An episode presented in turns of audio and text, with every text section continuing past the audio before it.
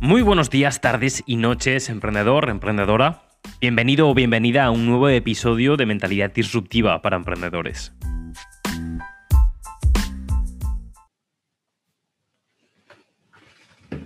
Muy buenas. ¿Cómo estamos? ¿Se me oye bien?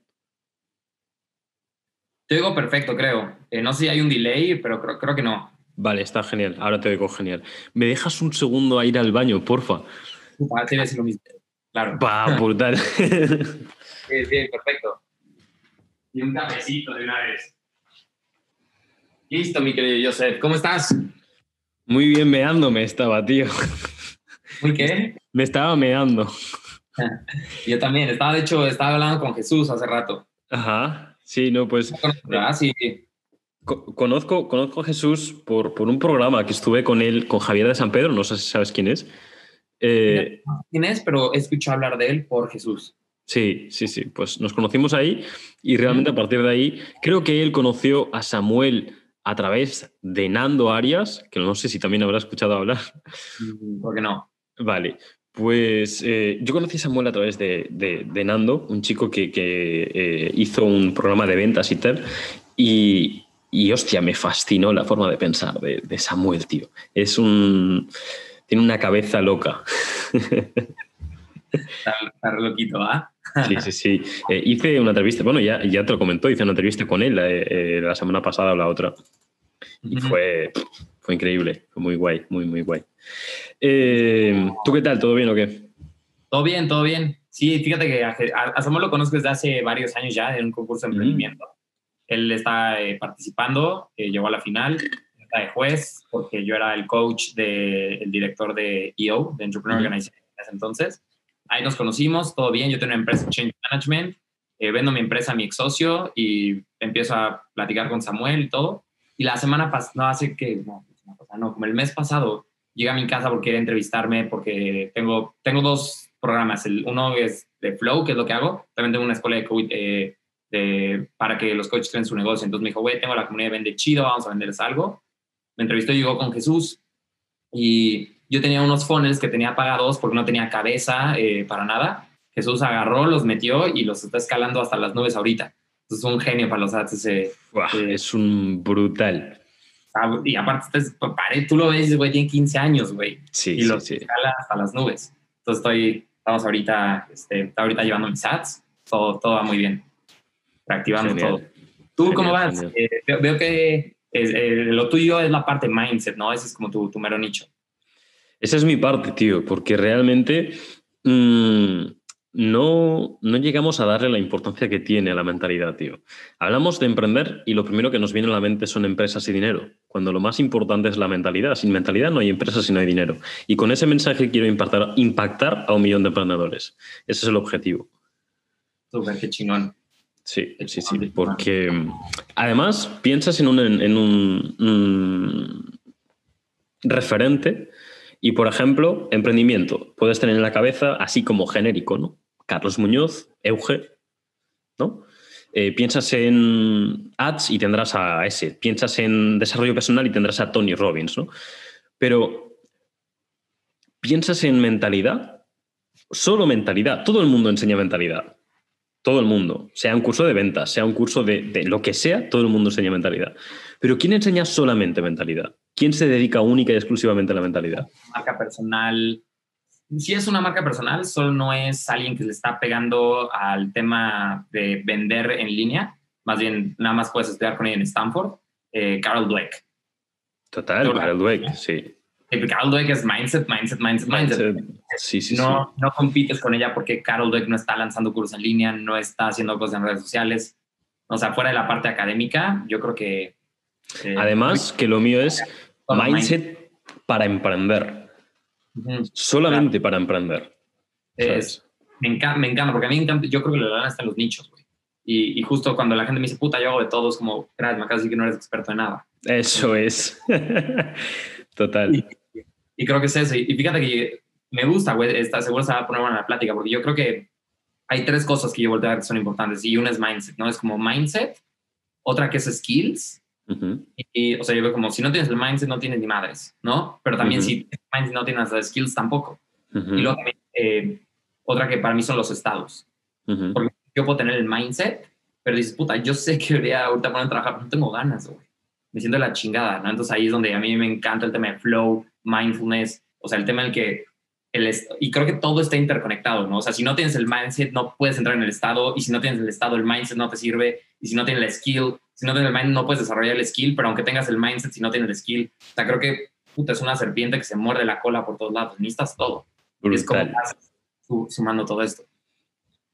Brutal. Y luego te hablaré de esto o de qué es para, mm, de qué se compone para mí la mentalidad, porque algo de lo que quiera que, de lo que me gustaría hablar es justamente de eso, de, qué, de qué se compone, ¿no? Em, pero antes de nada, vamos a empezar el podcast ya de una forma. Todo esto va a entrar, porque me encantan.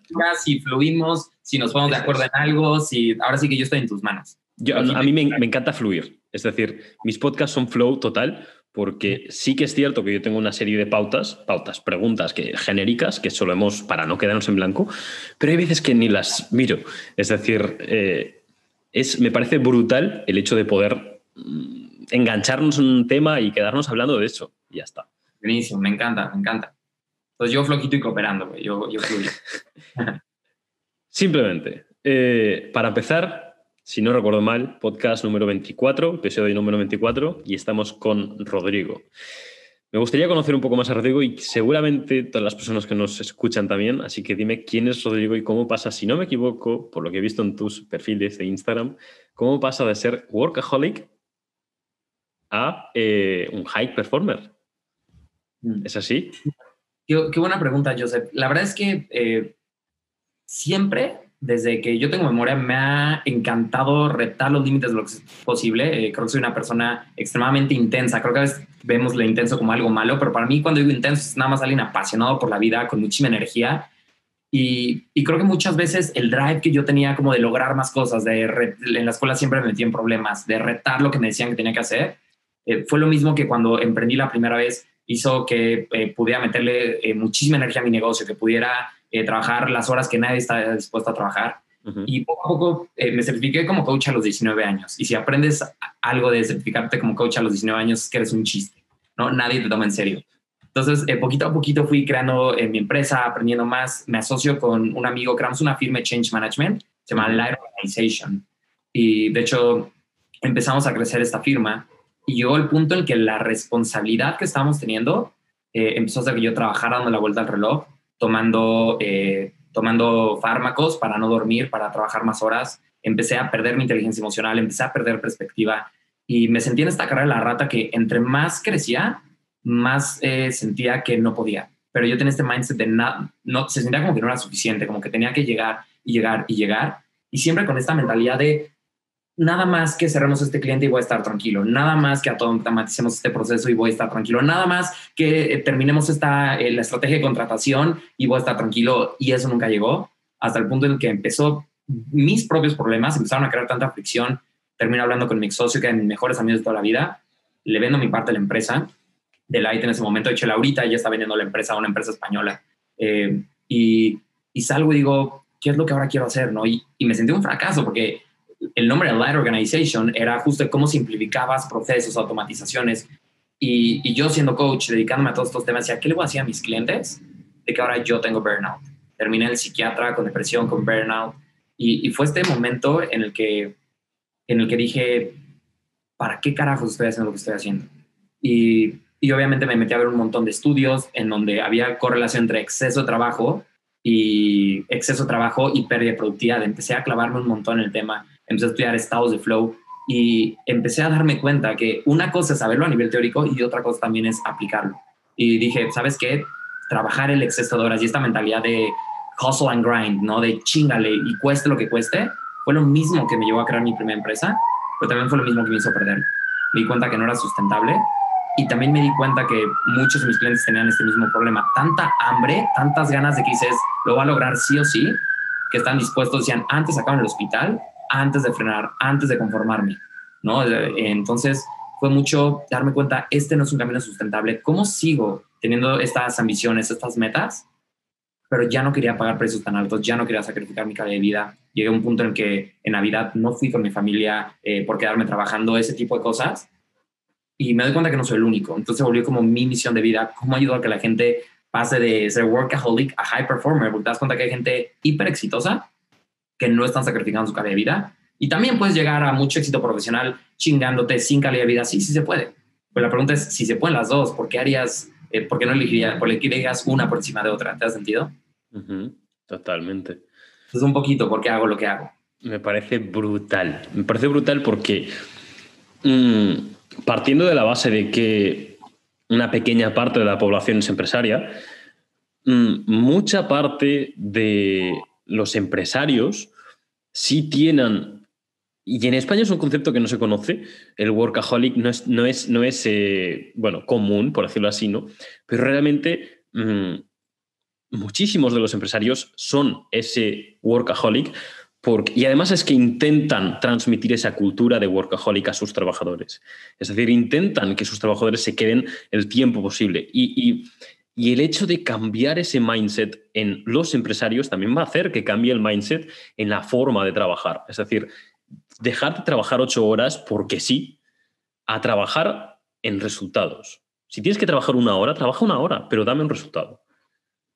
Entonces, creo que es tan brutal esa labor, de esa misión. Me gusta mucho hablar de misiones, me gusta mucho hablar de porqués o de propósitos de vida, porque creo que es el.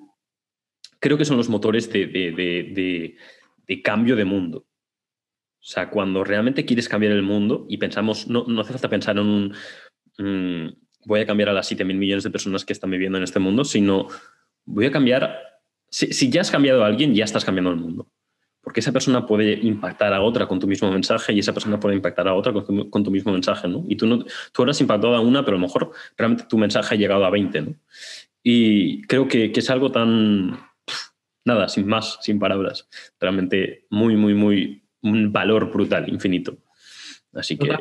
Porque aparte creo que eso que dices, una vez que tienes un mensaje, dices, a ver, este es el mensaje que quiero llevar al mundo, esta es la manera en la que quiero impactar al mundo, es como, ok, está buenísimo, pero es solo el primer paso, porque yo te puedo decir de workaholic a high performer y, y suena muy bonito, suena muy romántico, pero luego, ¿cuáles son los 367 pasos o 5000 pasos que hay para llegar allá? Porque es un proceso, es un viaje, ¿cuáles son las skills que necesitas, los mindsets que necesitas, las herramientas que necesitas, los estados que necesitas? Y, y es todo este entrenamiento que al final del día dices, si nadie está encargando de ayudar a la gente a pasar de este punto A al punto B, lo voy a hacer yo. Y no es tan fácil, es todo un proceso, pero creo que es por eso tan importante. Y esto que hablamos antes de que empezara el podcast, ¿no? De la importancia de tener un nicho y decir, este es el problema que yo voy a solucionar. No puedo solucionar todos. Creo que sobran coaches. Y creo que cuando hablamos de, o sea, sobran coaches, pero es como, y todos dicen, es que yo ayudo a la gente a ser responsable, a tener más resultados, a estar motivados como felicidades. Todos los coaches hacen eso. ¿Qué problema en específico? ¿Cuál es esta misión que dices? me voy a romper la madre por solucionar esto. Y esto me importa tanto, es como esta frase del principito, ¿no? Que dice, solo aquello por lo que podrías eh, morir es por aquello que, por lo estás dispuesto a morir, es por lo que puedes vivir. ¿Y cuál es esta cosa que me apasiona tanto a nivel tripa que dices, eh, es como esta frase que dice, ¿qué intentarías si pudieras que no pudieras fallar? Y a mí me gusta cambiar esa pregunta por preguntarme, ¿qué valdría la pena hacer incluso si fallo? porque el éxito no está garantizado, pero dices, ¿cuál es esta causa que me mueve a un nivel que me apasiona, lo haría gratis? Eh, y es lo que yo llamo un estado autotélico, ¿no? Una misión autotélica, un fin por sí mismo. El, el, dinero, el reconocimiento, followers, todas las, vanity metrics van a venir como un resultado de, pero me apasiona tanto que lo haría gratis y estoy en el momento presente haciéndolo. Y creo que eso es lo que empezamos a acceder cuando haces lo que tú me estás diciendo ahorita. De decir, esta es la misión, esta es la causa que me está moviendo y, me voy a aventar esta montaña rusa, porque tampoco es tan fácil, no es un compromiso grande cada vez que, que eliges una de estas. ¿Te has sentido? Total. Eh, eso viene de Mihaly Csikszentmihalyi, ¿no? El tema de estado autodélico. Es que... Exacto, es Mihaly Csikszentmihalyi. Sí, para mí es como, si te vas a pensar, el estado de flow es un estado autotélico, así como el amor, que es un fin en sí mismo. Y si me preguntas mi misión, realmente es ayudar al emprendedor a tener un estado autotélico a decir, amo tanto lo que hago que lo haría gratis y el dinero, el estatus, todo viene como un resultado de... Consecuencia. es lo contrario de la cara de la rata, ¿no? Lo contrario a lo que viví de nada más que llega acá voy a disfrutar, nada más que automatice el proceso voy a disfrutar, nada más que cierra la nueva cuenta con esta empresa de Fortune 500 barres, ya cierra la cuenta. Bueno, ahora que es el dinero porque ya no retuvieron el pago. Y siempre estás pensando qué viene mañana. Y cómo puedes sí crear un mejor futuro, pero también disfrutar del momento presente. Y para mí es el estado totélico, el estado de flow, el estar extremadamente conectado con tu propósito. Además, eh, creo que es un... Eh, es como un arma de doble filo realmente porque muchos emprendedores empiezan por un objetivo totalmente extrínseco o egocéntrico de quiero comprarme un Lamborghini o quiero una casa en la playa o quiero tener un lifestyle. Y ese lifestyle, eh, la, vida de un emprendedor, la vida en general, pero un emprendedor aún mucho más, no es lineal. Es totalmente una montaña rusa. Y hay veces que estás en la cima y estás ultra motivado con una energía increíble y hay veces que estás, pues bueno, más bajo de energía o hay veces que estás en la mierda. Hay veces que estás bajo de energía a tope y es normal. Pero en esos momentos de baja energía, eh, el querer un Lambo, el querer una casa en la playa, el querer algo egocéntrico, no va a ser suficientemente motivación como para continuar eh, luchando por lo que quieres. No lo va a ser. De allí que sea tan importante el hecho de tener un propósito. Tener, yo llamo Ikigai. ¿Conoces el, concepto de Ikigai? Claro, totalmente. Sí, sí, sí. Y me encanta. Y sabes qué, yo, yo creo que cuando volteas a ver, eh, eh, si vemos como el self-determination theory, ¿no? Como la teoría de autodeterminación. Y ves como de dónde vienen los motivadores, ¿no? Empieza de, estoy, no estoy motivado, no hay manera que me puedas motivar. Luego a motivación extrínseca, que es, eh, ¿no? Zanahoria y látigo, ¿no? Después pasamos a motivador, a una motivación que es entre intrínseca y extrínseca. Esta es la motivación de Nike, que dice, hazlo por los que te quieren ver fallar. ¿no? O sea, sí viene de ti, pero es para probar al otro, es el ego, ¿no? Es el Lamborghini, es puta, ¿no? Los que se burlaron de mí en la escuela, que me vean todo esto. Y este, yo creo que es un tipo de motivación muy fuerte, pero no es tan sana, ¿no? O sea, a nivel está haciendo daño. Y para mí esto es como jugar con fuego, ¿no? Es como hacer trampa con tu motivación, porque sí vas a tener fuego, pero te vas a quemar, brother. Después está la motivación intrínseca pura, que es lo hago por mí, lo hago porque yo quiero estar bien. Y luego tenemos el self-transcending purpose, ¿no? Un propósito más allá de ti, cuando auténticamente lo haces porque quieres ayudar a la gente. Ahora, para mí es como una evolución y yo mentiría, yo, yo no creo que exista alguien que se viva en el último tipo de motivación, que es como la gasolina más premium, ¿no? Puro motivación intrínseca y que yo creo que ni Gandhi ni la madre se Calcuta, creo que todos tenemos egos y a veces está bien tener esto. Una vez tomando la clase de Carl Dweck de Mindset, eh, Kyle Heimovitz era mi maestro en Stanford Y yo le pregunto, ¿nunca usas la motivación en medio? Y platicamos que sí, decía, es como hacer trampa, ¿no? Para motivarte. Te va a quemar. Y a mí algo que me sirve, yo creo que, si soy honesto, cuando tenía 15, cuando tenía 19 años, empecé a emprender, yo lo hacía por, nunca me ha encantado la Lamborghini, pero yo lo hacía por los coches, yo lo hacía por el dinero. y creo que si no estás, si tienes 19 años, a veces no vas a conectar con cambiar el mundo. La verdad, en ese momento me valía madres. Yo lo que quería era los resultados, el dinero. Y creo que usar eso al principio como gasolina puede estar bien y conforme vas madurando, vas, tus valores empiezan a cambiar. Y yo creo que entre más vaya creciendo, tengo 29 años, probablemente a los 50 voy a tener valores diferentes y voy a estar todavía intrínsecamente más motivado. Todavía me importan ese tipo de cosas, sabiendo que si las persigo, me voy a terminar quemando. Pero a mí me sirve para eso tener dos tipos de metas. Reconozco que tengo un ego, creo que eh, la mejor manera de lidiar con todo es saber que está ahí. Correcto además porque es muy humilde, qué arrogante, ¿no? Entonces yo sé que tengo un ego y que cuando viajo en avión esto un boleto para mí y para el ego. Y es la mejor manera de tenerlo ¿no? manejado sabiendo que está ahí. Y a mí me sirve tener las metas, que yo llamo mis metas del ego, que son estas metas eh, caprichosas, ridículas, que a lo mejor nunca llego, pero que sé que son puro motivación extrínseca, que me jalan. Y luego me sirve tener mis metas esenciales. Entonces son diferentes en las que en unas es dinero, reconocimiento y llegar a tantos millones de dólares en mi empresa, escalar. Pero luego también sé que cómo puedo tener esas metas para empujarme, pero no ser miserable si nunca llego, porque son metas muy largas, muy grandes. Entonces tengo estas metas esenciales. Y digo, incluso si nunca alcanzara eso, una vida, y, y te fijas, lo esencial es muy, eh, es, es, es, algo no tan difícil de alcanzar.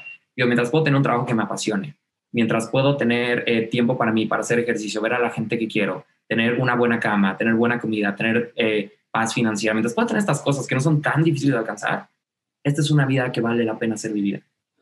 Luego, cuando ya tengo esto, me empiezo a aburrir, entonces quiero pegarle más arriba. Entonces es como esta mezcla de las dos metas, las que me estoy quemando, volteo a ver acá, me estoy aburriendo, volteo a ver acá. Eh, no te hace sentido.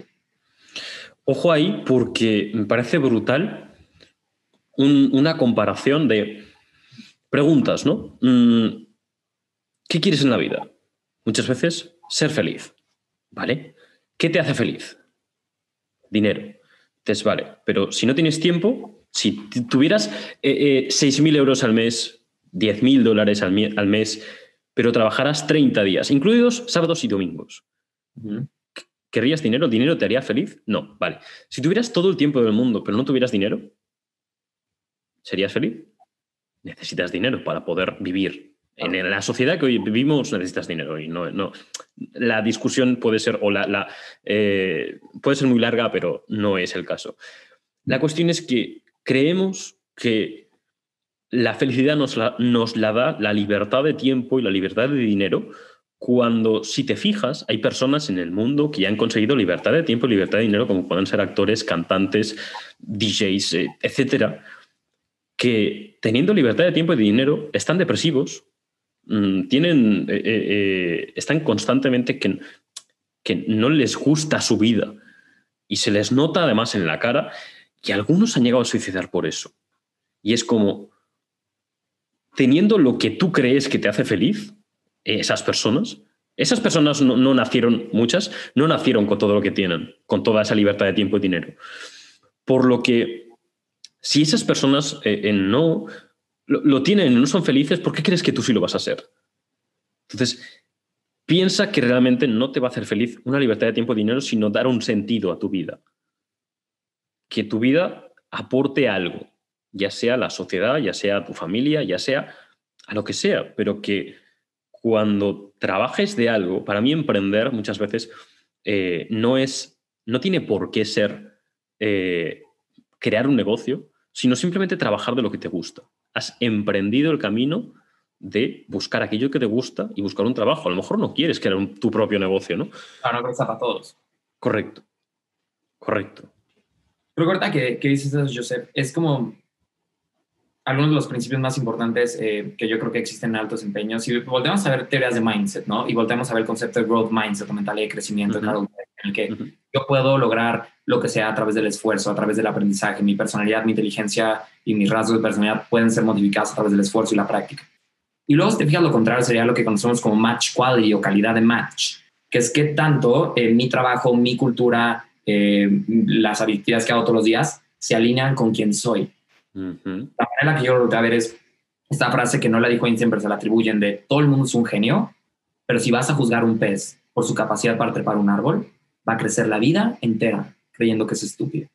Si te fijas, el growth mindset es el decir, no me importa si soy un pez, si yo me esfuerzo, yo voy a trepar ese árbol, pase lo que pase. El match quality es decir, a ver, brother, soy un pez, ¿qué hago tratando de trepar un árbol? Yo al agua. Y creo que necesitamos ambas, porque tratar de trepar un árbol siendo un pez te va a dar músculos, habilidades que cuando llegues al agua vas a ir más rápido. Entonces, cuando tú volteas a ver esto, yo creo que lo que realmente esta misión de vivir y todo es que va con quién eres. Y para mí el match quality es de lo más importante. Si eres un pez, ¿cuál es el agua para ti? Y que tú puedas encontrar, esta es la misión y, y puede ser que sea emprendimiento, puede ser que no sea emprendimiento, puede ser que pero todos somos diferentes por perfil de personalidad, por vivencias, por valores. Pero un ejercicio que me gusta hacerles a todos es casi todos mis programas, los hago que arranquen sus valores. ¿Cuál es el más importante para ti? ¿Cuál es el segundo más importante? El tercero, y vayas poniendo en prioridad. Porque, y, y creo que como te lo dije, conforme vamos madurando, empezamos a movernos y creciendo a nivel personal, empezamos a movernos más a una motivación más sana, una motivación de tener un propósito de vida. Pero también creo, y dime si crees que estoy mal en ese sentido, que cuando tienes 15 años, eh, por ejemplo, la motivación de un chamaco que 15 años lo quieres perder su virginidad y es su propósito de vida y eso es lo que va a dar la atención y el drive, ¿no? A esa edad.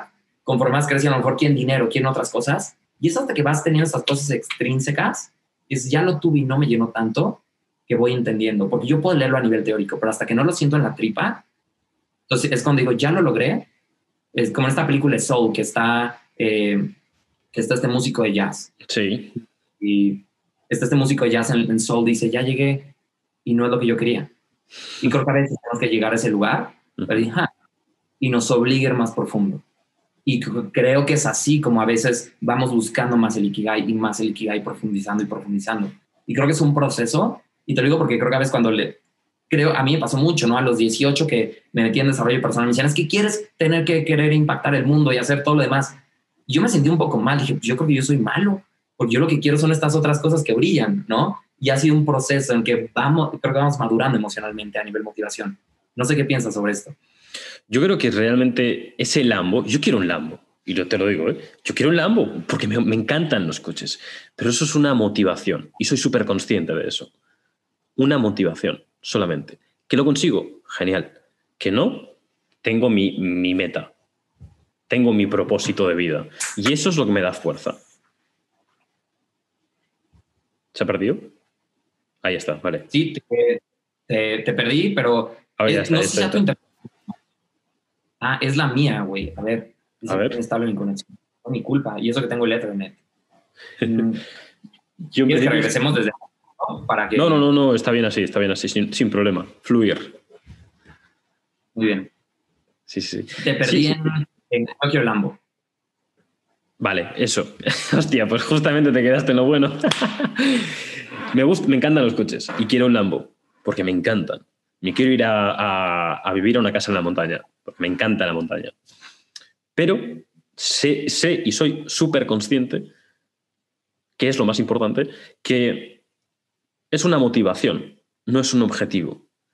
Es algo extrínseco, egocéntrico, y el ego lo debemos tomar como esa herramienta que puedes utilizar o te puede utilizar.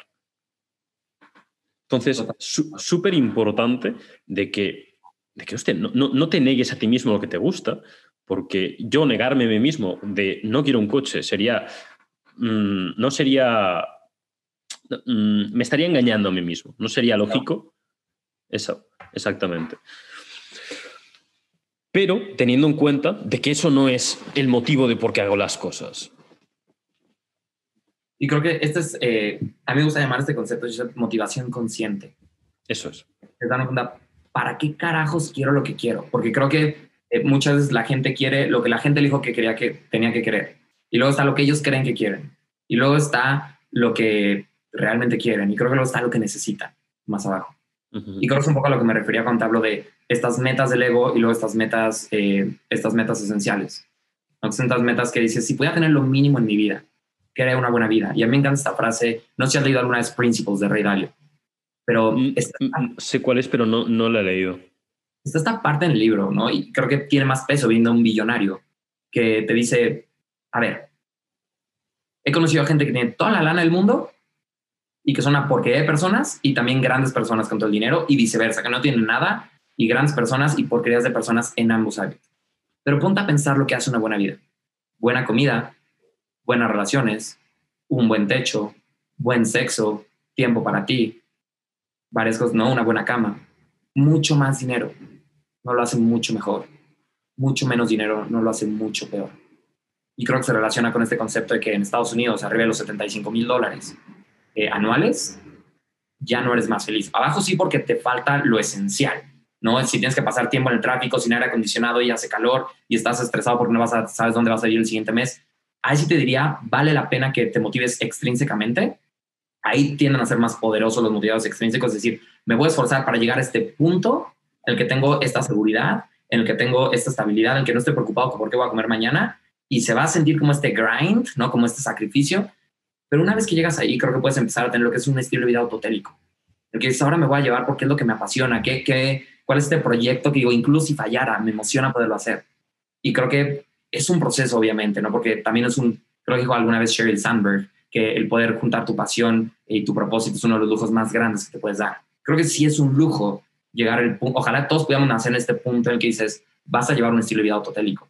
Pero llegar a ese punto también es un proceso. Me imagino que tú para poderte dedicar a lo que haces hoy, que veo que te apasiona y que estás lleno de eso, fue un proceso en el que hay veces que tienes que encargarte de manejar otras cosas para llegar a este punto. Que a veces creo que es algo que no volteamos a ver, que hay gente que dices, claro, me encantaría dedicarme a mi pasión, pero los números no mienten. A este paso, mi pasión me costaría el almuerzo, ¿no? No, no podría comer. Eso es. Creo que, que, de todas formas, aunque eso, tienes que, que saber cuál es tu pasión, pasión, propósito, misión de vida y vocación, ¿no? Eh, como las cuatro patas del Ikigai, algo que te, que te, apasione, algo en lo que seas bueno, algo que te dé de comer y algo en lo que puedas aportar a la sociedad.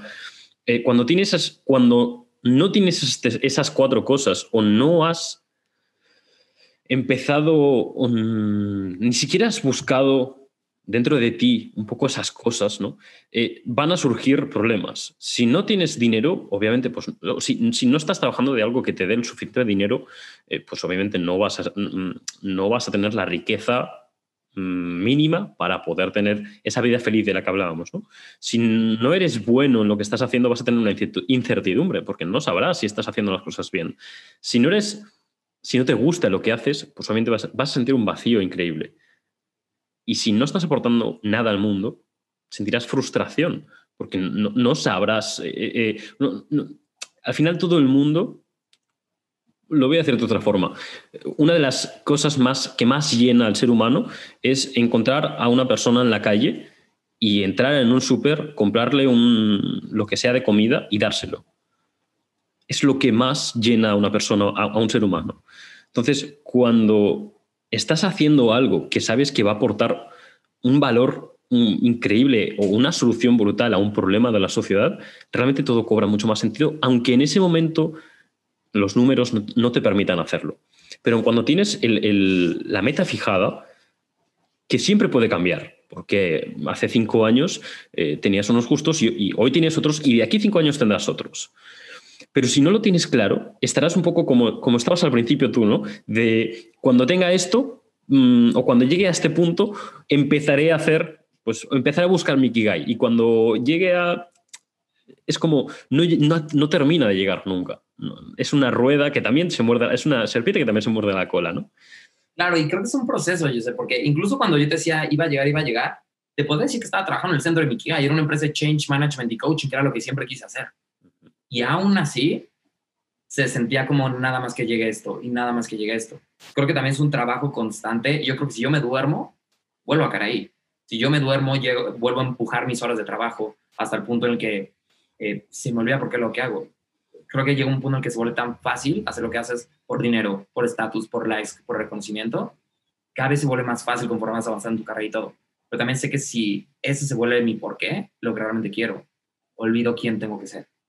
Y creo que es un proceso de, no importa que estés ahí, es todos los días checar y checar por los motivadores entre, eh, extrínsecos, ¿no? O sea, si montamos a ver, creo que cuando hablas de, creo que el Ikigai, si te fijas, eh, si tú vueltas a los motivadores intrínsecos más comunes, los que ven dentro de nosotros, es como dice Daniel Pink, ¿no? MAP, maestría, autonomía y propósito. Maestría siendo muy, volverme mejor manejando mi barco, autonomía, llevar mi barco donde quiero, propósito, sentir que donde llevo mi barco importa. Y si te fijas, encajan súper bien con el Kigai, que es maestría, es donde soy bueno, autonomía o libertad, si otra manera de llamarlo, es poder tener la flexibilidad y la libertad de percibir tu pasión y luego eh, la parte de propósito que le sirva al mundo. Y cuando están alineados esos tres, activan el cuarto, que son los extrínsecos, el reconocimiento, el dinero, el estatus, que es lo que en Kigai llamamos lo que, por lo que te pueden pagar. Entonces, creo que si te fijas, cuando tienes muy bien los tres intrínsecos, activas el cuarto, que son los motivados extrínsecos. Empiezan a llegar. Pero creo que también si nos, nos dormimos, nos empezamos a perder. Porque siento que es como, si viste el Señor de los Anillos, son como Gollum, los extrínsecos, ¿no? Estatus, poder, reconocimiento, como my precious, my precious.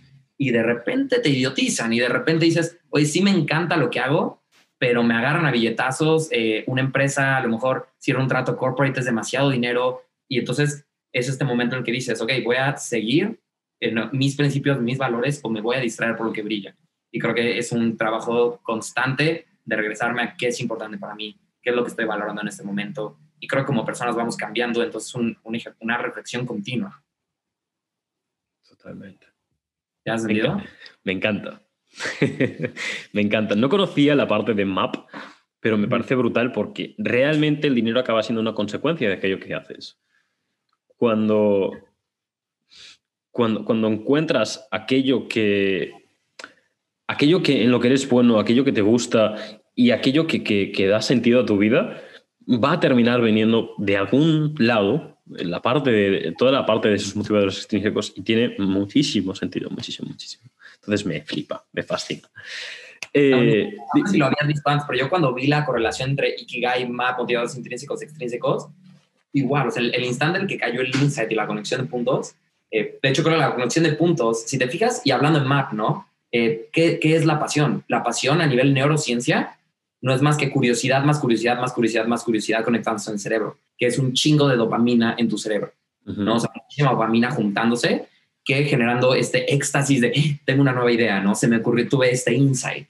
Entonces, muchos canales es tu pasión. Yo sé que a veces lo ponen como esto romántico de pasión, pero la pasión a nivel neurociencias es muchísima curiosidad interconectada. Ahora, tú le pones a eso oxitocina, a la mezcla, y empieza a importarte. Siento que alguien encuentra su pasión, es la persona más insoportable.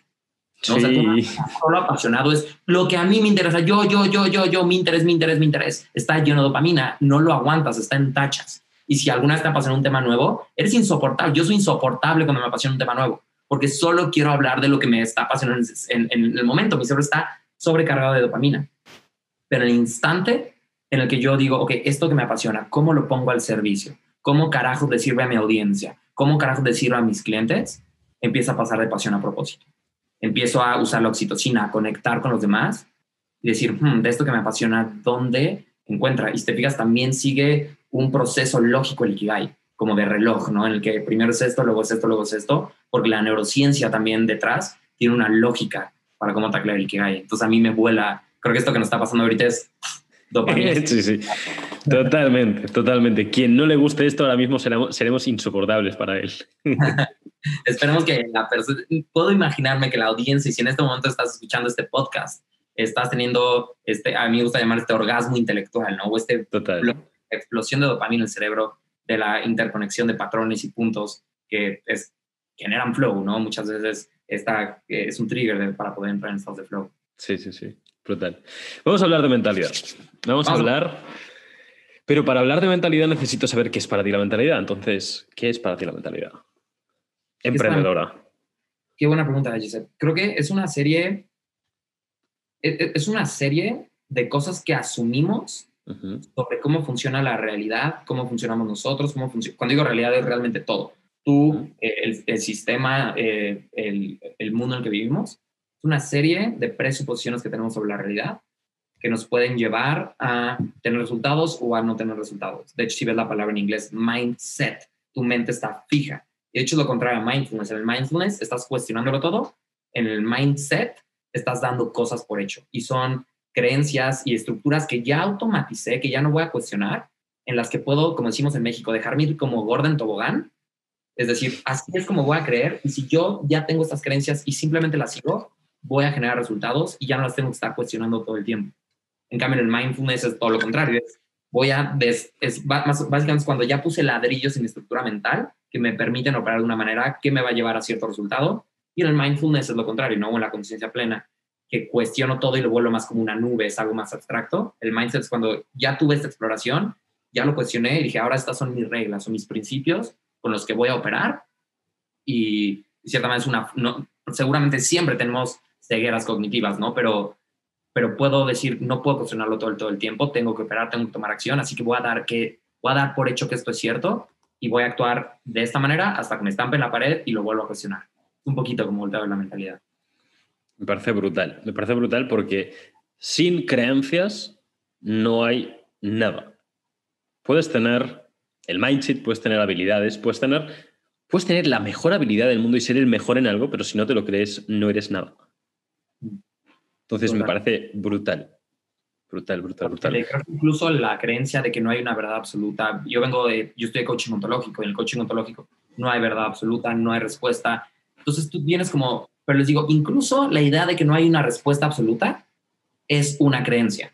Incluso la idea de que no hay una realidad subjetiva es una creencia. Así que si lo quieres ver desde un punto de vista eh, como lo que sería la física cuántica y tipo Matrix, que tu mente que la realidad, o lo quieres ver desde un punto de vista estoico, en que si hay una realidad y solo yo no la puedo ver porque estoy limitado por mi filtro, cualquiera de esas dos igual es una creencia. No nos podemos escapar de, esto. Es como, eh, al final del día ya no lo puedo cuestionar, es tu creencia, mi creencia, si, es, si estamos en Matrix y una simulación, y si yo creo, entonces por ello, por no creo, o si está eso y yo no lo alcanzo a ver, podemos discutir horas de eso, nadie va a llegar a nada. Me parece increíble. Sí, sí, sí. Me parece increíble. Eh, voy a contarte algo antes porque quiero compartir contigo mi propósito eh, para, que entiendas un poco por dónde va a ir esa, eh, ese debate. Voy a, voy a darte un debate ahora. Pero mm, mi propósito va un poco a todo aquello que no puedo entender por falta de inteligencia, me obsesiona por falta de inteligencia. Es decir, por falta de inteligencia ya no mía, sino de la, del mundo, de la, humanidad. ¿no? Y me refiero a conceptos como la física cuántica, como el universo, el tiempo, la vida, la muerte. Todos estos conceptos, los agujeros negros, me fascinan. Eh, todos esos conceptos no los podemos entender. No somos o no hemos desarrollado suficiente nuestras capacidades cognitivas, creo, como para poder entender estos conceptos. Entonces, cuando me pregunta por qué quiero ser millonario, sí, quiero un Lambo, pero no es mi propósito. Mi propósito es invertir una cantidad indigente de dinero eh, en crear un proyecto que se dedique única y exclusivamente a desarrollar las capacidades cognitivas del cerebro humano para poder entender esos conceptos que a mí me fascinan y que mm. sé que podrían aportar, y sé, que cuando se descubran, aportarán un increíble al mundo. Entonces, ese es el propósito. Y de ahí te enlazo a la pregunta o, al debate. ¿Crees que la muerte es una creencia? No lo sé. Eh, no sé si la muerte es una creencia. ¿Qué opinas? Y no es una pregunta que explore, porque eh, de, la manera en la que volteó a ver la vida, me sé que va a llegar en algún momento y creo, como los estoicos, practico mucho el estoicismo en, en el sentido de memento mori, recuerda tu muerte y recordar que todo se va a acabar para poder intensificar el momento presente. Ahora, si cuando yo me muera, eh, si cuando yo me muera hay algo más, o cuando yo me muera no hay nada más, de todos modos creo que creer que se va a acabar me va a ayudar a vivir más intenso el momento presente. Pero si fuera al revés, o sea, no tengo nada que perder por pensar que se va a acabar, pero y si lo viera de otra manera que no se va a acabar, creo que sí tengo cosas que perder y no tengo nada extra que ganar. Así que si vivo la vida lo más intento posible, como si se fuera a acabar, y en un futuro llego, me muero, que nadie lo puede saber, y, ah, resulta que no, viviste súper intenso, creciste a nivel personal, emocional, disfrutaste las experiencias, y mira, esto sigue, buenísimo.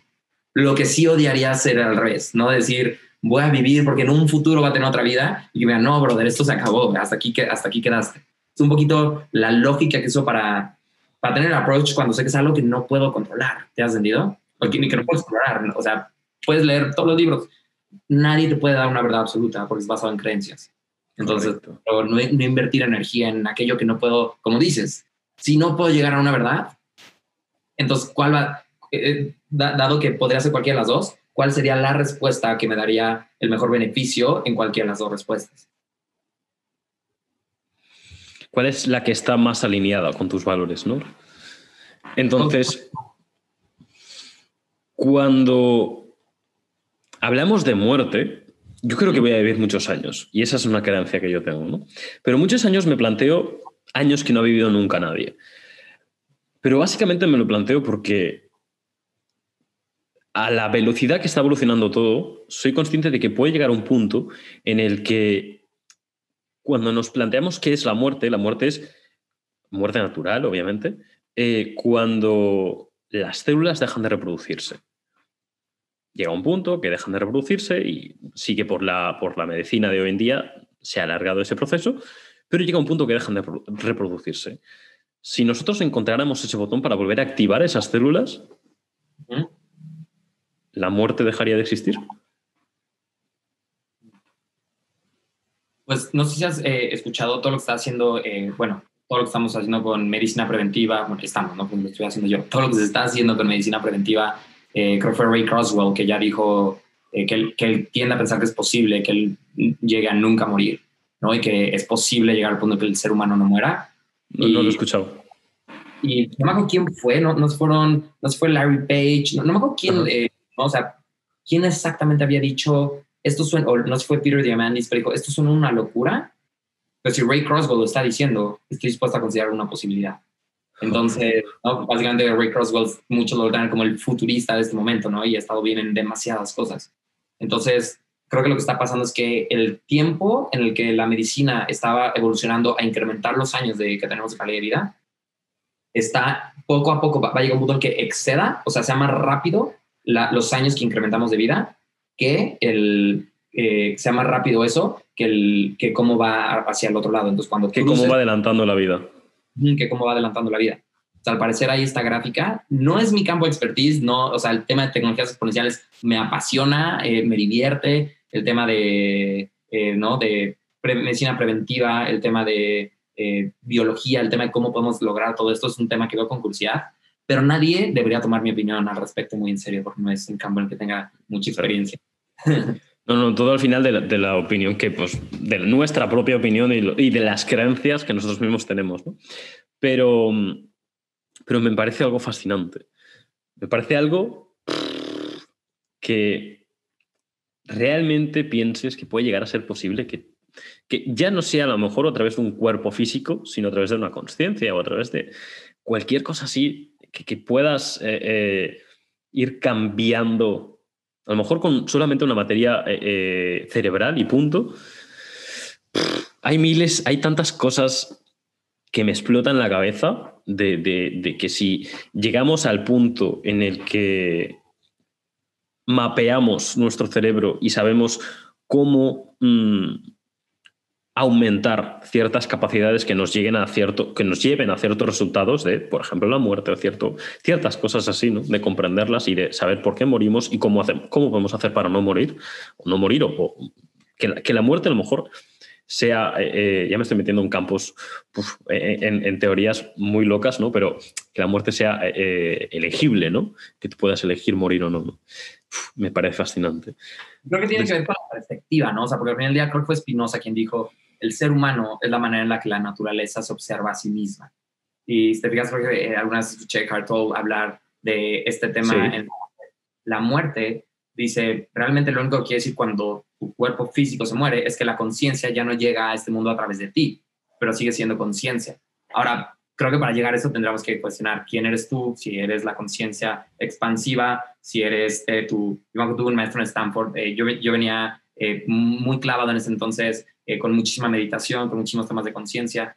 Y me acuerdo que la primera clase en neurociencias nos dijeron, mi objetivo en esta, eh, en esta clase es comprobarte que tú eres tu cerebro.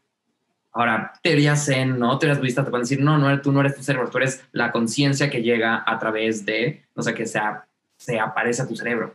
Otra vez, estas, digo, no, ahí no tengo ninguna postura, ¿quién tiene razón? nadie va a poder. Es como cuando tocamos la pregunta del flow y la espiritualidad, ¿no? Que hay gente que dice, me siento uno con el todo, uno con la ola, uno con Dios. Entonces, ¿quiere decir que realmente fuiste o quiere decir que estás en un estado de conciencia alterado en que estabas alucinando que hablabas con alguien? Ahora, ¿qué podemos decir a nivel neurociencia? Eh, cierto es, yo no sé si hablaste con Dios o no, o si estás canalizando a Rumi o no. Lo único que sé es que cuando, si lo estás canalizando y eso es cierto, ya sé que sea alucinación. O si realmente estás canalizando a Dios o a Rumi o a quien tú quieras, tu cerebro está en flow, estás produciendo tus neuroquímicos, estas ondas cerebrales, nace hipofrontalidad transitoria.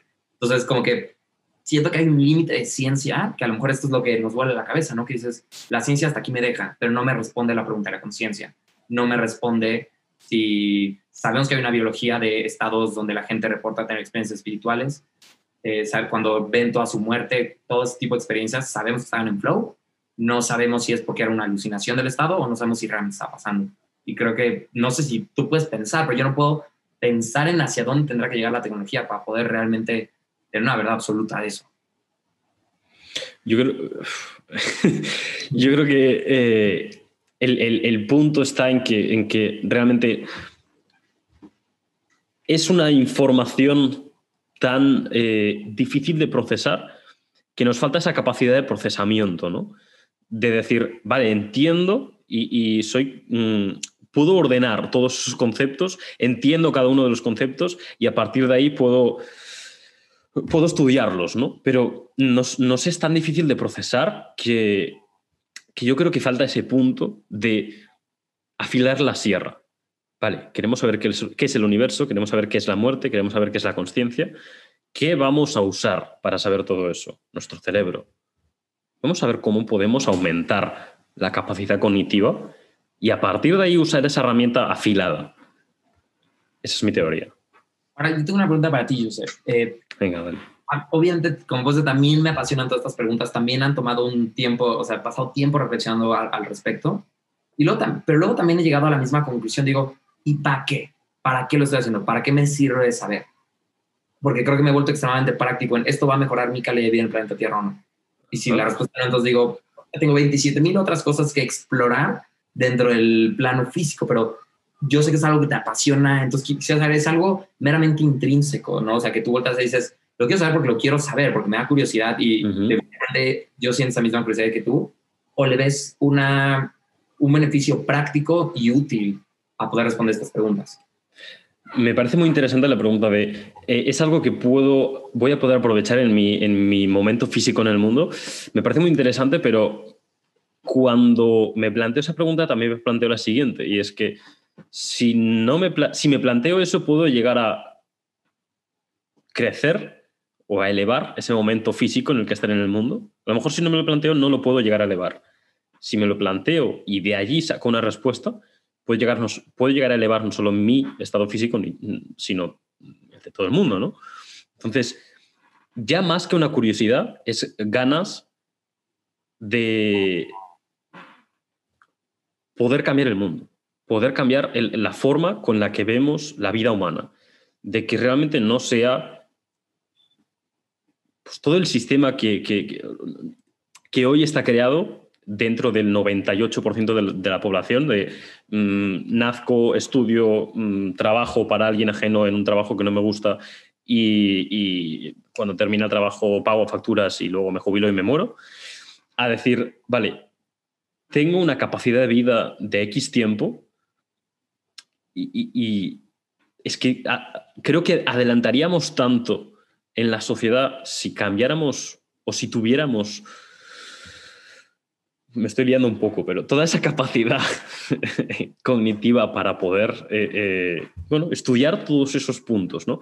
A lo mejor estudiar la muerte te daría más tiempo de vida. Estudiar eh, el sentido de la vida a lo mejor te podría incluso ver si estamos en una simulación o no, ¿no? O si, o si, o por qué se creó la vida, o incluso crear tú una propia, no sé, mil cosas, ¿no?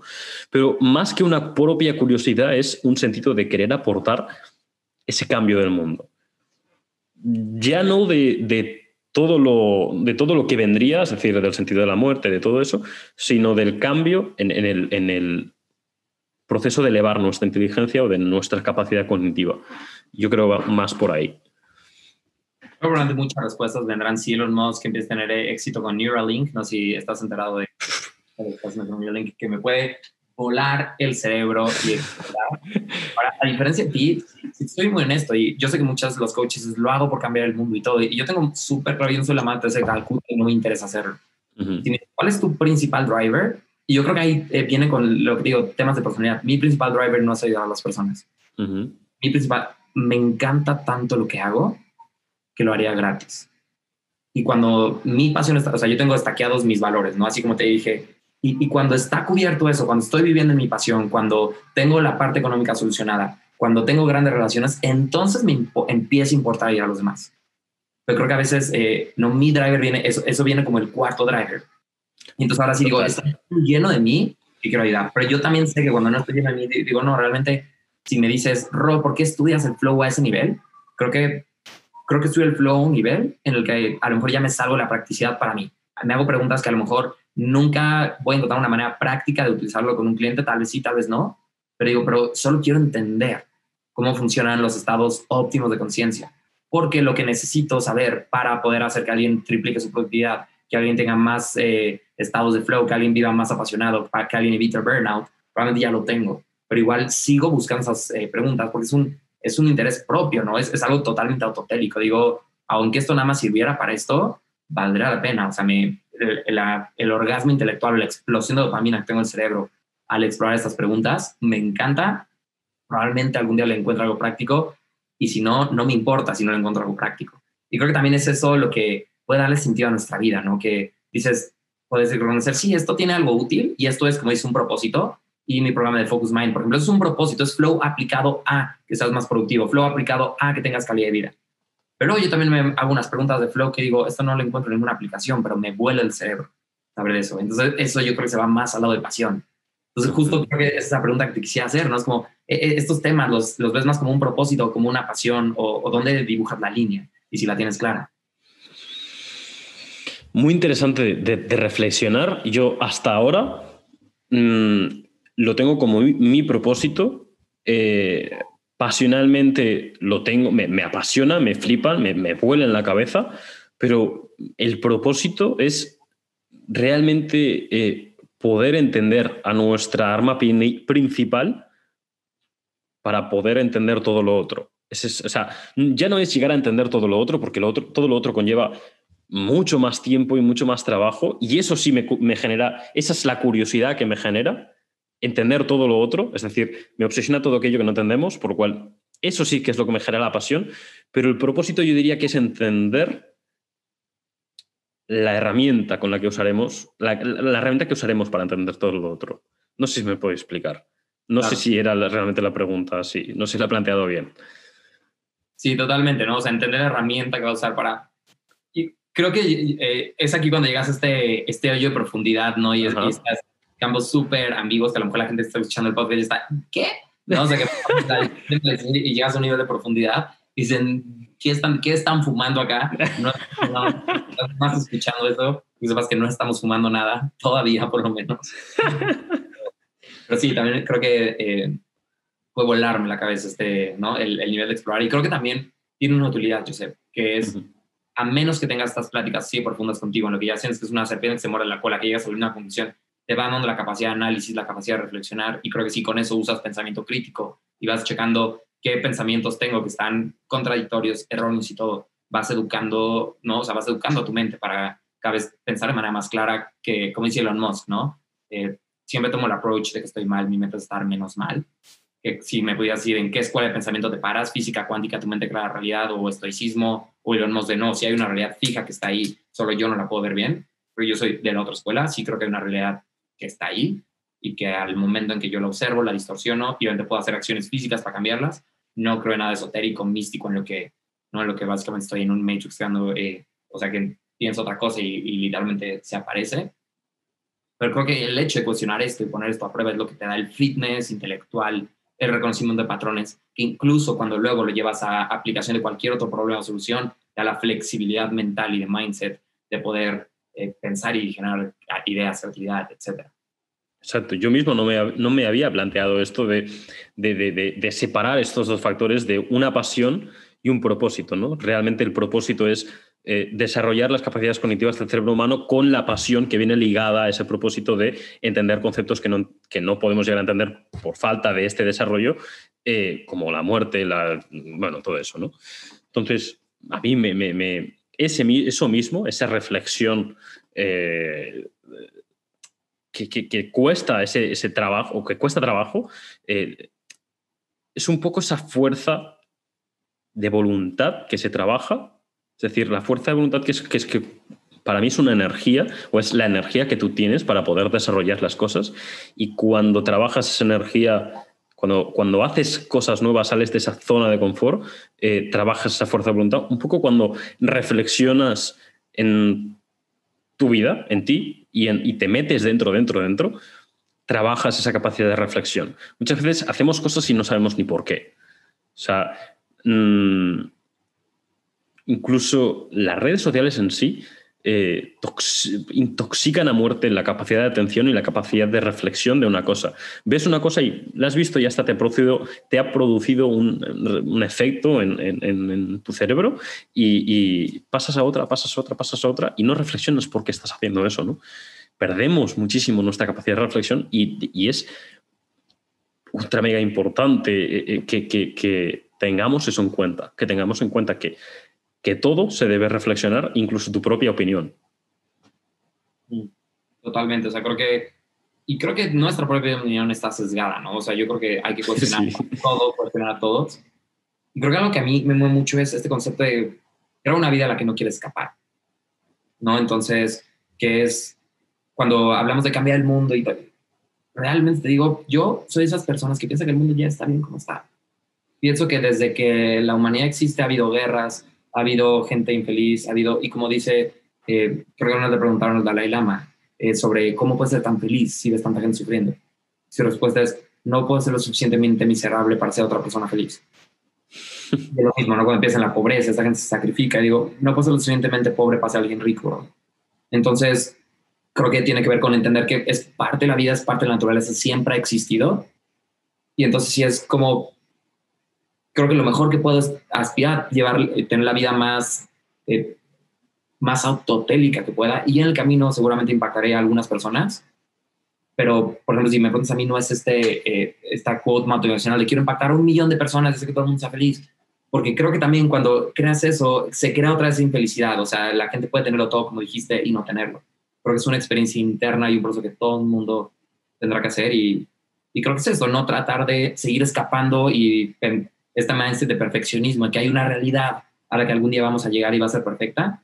Creo que no, creo que si ves la naturaleza, digamos, ah, creo que la vida se trata de evolucionar de crecimiento constante y, y nunca vamos a, hacer, a, llegar a ese momento utópico en el que todo sea perfecto. Eh, es esta teoría sistémica, ¿no? Que es, hay una alfombra, apachurras el, el, como el espacio que hay en la alfombra y creas otro nuevo, otra nueva burbuja. Y la vuelves a aprovechar y creas otra nueva burbuja. No creo que vayamos a llegar al punto en el que el ser humano esté completamente realizado. Tenemos más eh, ingreso económico que nunca, tenemos más tecnología que nunca. Igual hay personas que siguen viviendo en éxtasis y grandes vidas, igual hay personas que siguen viviendo de maneras miserables y así tiene que ser. Creo que es parte de la vida y creo que cuando hay una aceptación de que va a haber sufrimiento, de que no todo va a ser perfecto, creo que hay una paz también detrás de eso. De decir, esto es. Reflexionándolo, o sea, algo que. Dos cosas. Algo que me produce a mí también mucha paz es decirme, y es algo que me digo todos los días: todo es perfecto tal y como es. Si es así, es así como tenía que ser. Sucede algo, así es como tenía que suceder es algo que a ti te va a servir para luego impactar o aprender o lo que sea, pero todo es perfecto tal y como es. Y es algo que te, libera de una forma brutal. Eh, pero por otra parte, el otro día tenía una conversación con una, con una amiga que me decía que, bueno, estaba pasando un momento malo y tal. Y yo le decía mm, que, que nos... Le hice una pregunta, ¿no? Que se lo escuché a, Luis Carlos Samano, eh, y, te decía, la, era lo siguiente, ¿qué te gusta más, la luna o el sol? Y ella me respondía la luna. Y le dije, si no hubiera el sol, si el sol no existiera, ¿valorarías igual a la luna? Obviamente no. No, porque no, no, no sabrías lo que es el calor, por lo cual no sabrías lo que es el frío, el fresquito que te da la luna, no sabrías qué es la luz que te da el sol, por lo cual no valorarías qué es la esa oscuridad que te da la luna. Por lo que si no hubieran momentos o no hubieran personas que están en un nivel bajo de vida, de conciencia, de lo que sea, no se valoraría igual en los momentos en, los que tú mismo a lo mejor estás arriba o otras personas pueden ver, he estado aquí y ahora estoy aquí. Y, no se valoraría igual, no, no podrías valorar, no tendría la misma satisfacción llegar a un punto si antes no has estado en otro.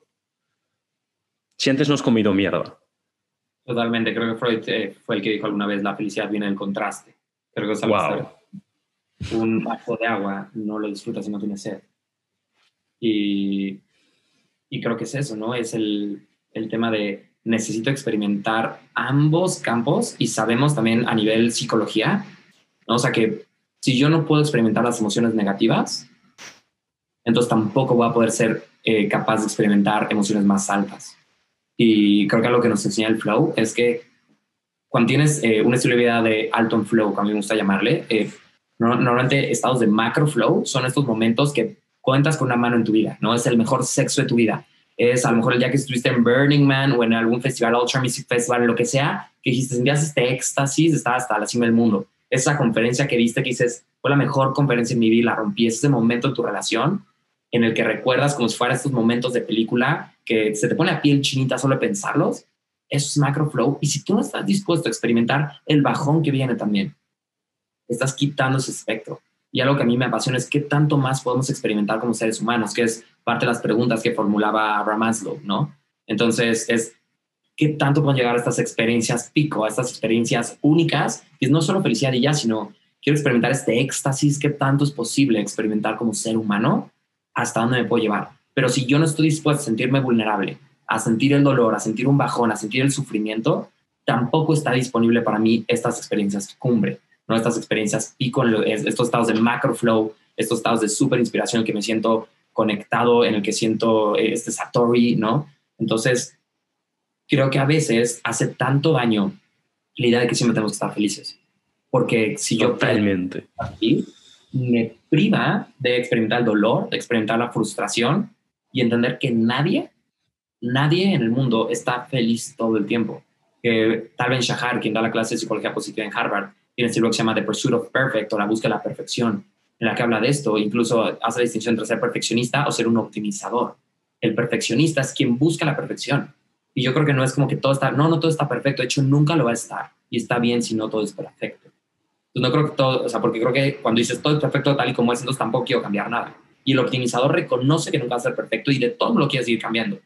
Pero es esta mentalidad lean, ¿no? Si lo vemos a nivel emprendimiento, es mejora continua a nivel emocional también. Pero sé que hay momentos donde dices, va a estar de la fregada. Y está bien. Y creo que muchas veces estos bliss junkies, ¿no? estos adictos a, al placer, a que todo se tiene que sentir bien, tú solo fluye, hermano. Son los mismos que se impiden experimentar este placer en extremo. Porque si ves el ciclo de flow, las etapas son eh, batalla o sufrimiento y esfuerzo. Es la primera etapa. Luego es soltar, luego está el flow y luego está la recuperación. Pero quien no está dispuesto a atravesar el sufrimiento no puede acceder a estos estados de ultra desempeño, estos estados de ultra éxtasis. Creo que tenemos que aprender a soltar que siempre nos vamos a sentir felices. Es decir, a veces la experiencia en planeta Tierra va a ser una mierda.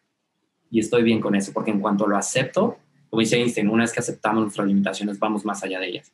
Pero primero hay que aceptar que a veces va a ser una mierda para poder atravesar la mierda de cierta manera.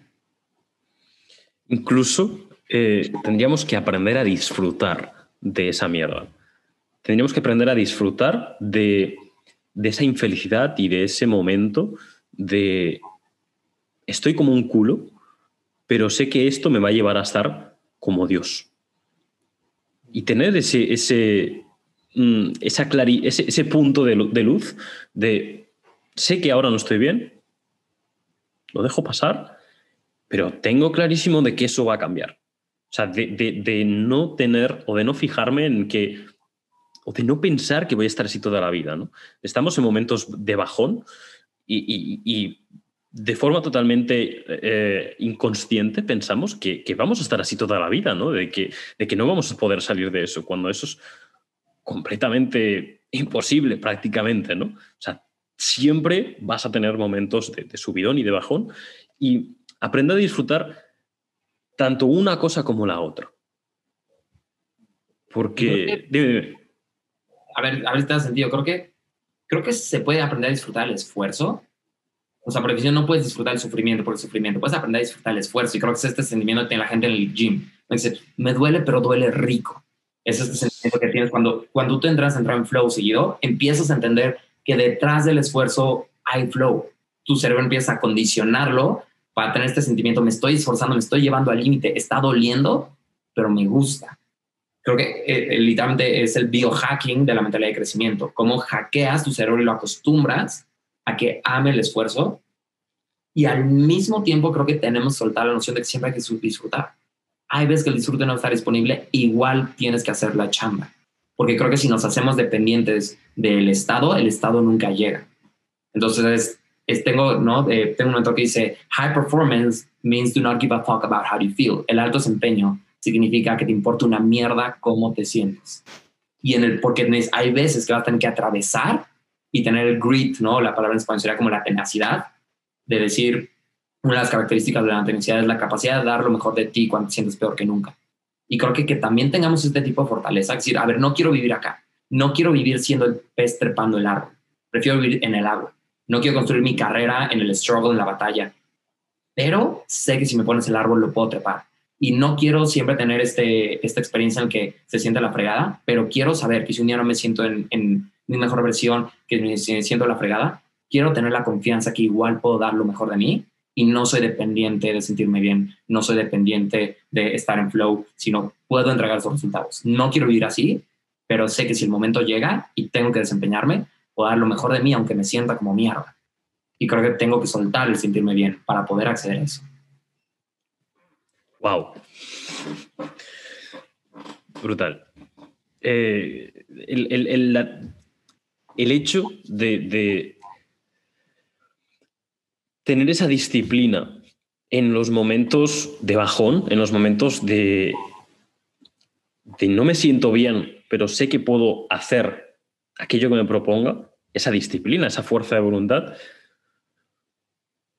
es lo que diferencia de las personas que consiguen unos resultados muy grandes a las personas que simplemente consiguen resultados y ya no te digo las personas que no consiguen nada.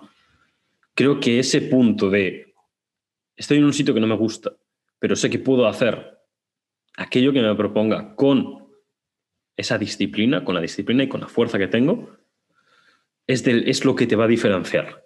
Si tienes ese punto en, tu mente, es lo que te va a diferenciar de cualquier otro. Así que, y como dice, a grandes, creo que la disciplina y la fuerza de voluntad siempre debe ser tu plan B. Nunca Claro que queremos estar impulsados por los neuroquímicos de flow, dopamina, serotonina, randamina, oxitocina, neuropinefrina. Claro, quiero estar impulsado por pasión, por propósito, sentir este éxtasis de que estoy floreciendo. Claro que quiero que sea, sea mi gasolina. Pero, y entonces, tengo de plan B la disciplina y la fuerza de voluntad para cuando esto no está disponible. Eso es. creo que este es mi backstop, mi, o sea, esto, es lo que me detiene para cuando no me siento bien, saber que todos nos pueden entregarlo. Pero al mismo tiempo sí quiero vivir con lo que llamo gasolina premium, ¿no? O sea, hacerlo desde la pasión, hacerlo de manera autotélica. Y lo otro yo diría es la cara de la rata, a veces que hay que chingarle. Y, y quiero, no quiero vivir ahí, pero quiero saber que si a veces necesito quemar el ring de la llanta y pisar al acelerador y decir cuesta lo que cueste, que tengo la capacidad de hacerlo, no que no soy dependiente me encanta, me, fascina porque estamos fluyendo, pasamos de un tema a otro. La dimensión del tiempo a todo lo que da. pasamos de un tema. Oh, por cierto, ¿cómo vas de tiempo? O sea, ¿cómo, tienes tu.? tengo un tema, no te preocupes. Tengo, eh, tengo junta hasta la noche, entonces estoy, estoy bien. Genial. Eh, me gustaría preguntarte a ti, y luego te paso o te doy para mí los conceptos o los puntos que, de, lo que, de los que se compone para mí la mentalidad. Eh, pero, ¿qué aspectos debería tener una persona para poder tener éxito dentro del, mundo del desarrollo personal o dentro del mundo del emprendimiento en general? En la mentalidad, ¿qué aspectos debería tener? Creo que para empezar, una mentalidad de crecimiento. ¿no? Eh, mm. eh yo, me encanta, soy un nerd de closet. Si tú me ves en una fiesta, no piensas soy un nerd, soy un super nerd. Y, y, es básicamente el trabajo de Carl Dweck, ¿no? En el que habla, hay dos tipos de mentalidad fija y de crecimiento. Si yo, la mentalidad fija es la creencia de que mis habilidades, mi inteligencia y mi personalidad son fijas, nací con ellas. Este concepto de eres un crack, eres un genio y atribuírselo a, cierta cualidad que hay interna en mí versus la creencia de es una mentalidad de crecimiento que es mi inteligencia, mi personalidad y mis skills o habilidades pueden ser desarrolladas a través de la práctica y el esfuerzo. No es que seas un genio, es que te esforzaste muchísimo, ¿no? Entonces creo que alguna vez a Michael Jordan le molestaba cuando le decían que era un semidios, decían, si vieran la cantidad de esfuerzo que pongo en lo que hago, no pensarían que soy un semidios. Es la práctica, es el esfuerzo lo que me puso en donde estoy. Es que lo que pasa cuando yo tengo una mentalidad fija, veo, si me tengo que esforzar, lo veo como, hmm, seguramente tiene que, quiere decir que soy idiota.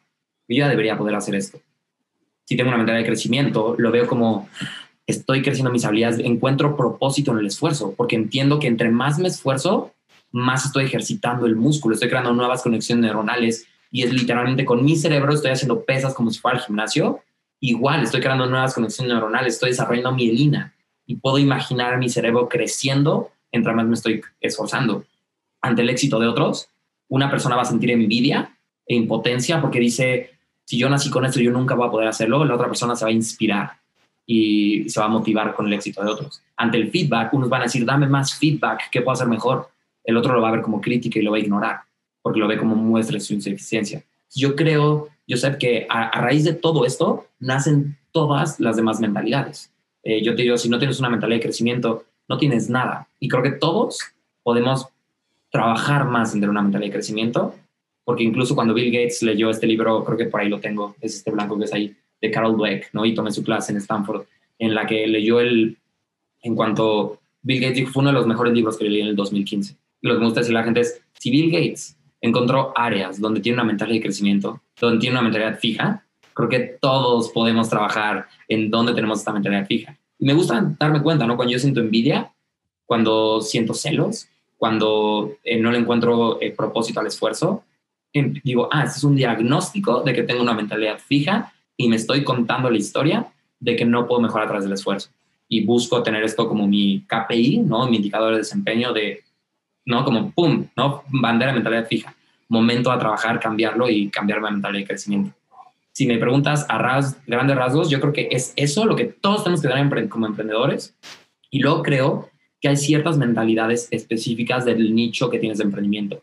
No es lo mismo emprender en real estate que emprender con infoproductos como lo hacemos tú y yo, o emprender un negocio de expertos, o emprender con coaching o con consulting, o emprender un negocio logístico o e-commerce, eh, dropshipping, eh, negocios eh, tradicionales, restaurantes. Creo que todos los nichos van a requerir cierto tipo de mentalidades específicas a su nicho, que diría, busca el match quality que va contigo, que va con tu negocio. Y también sé que hay micro mentalidades muy específicas de por nicho que creo que también todo el mundo debe explorar.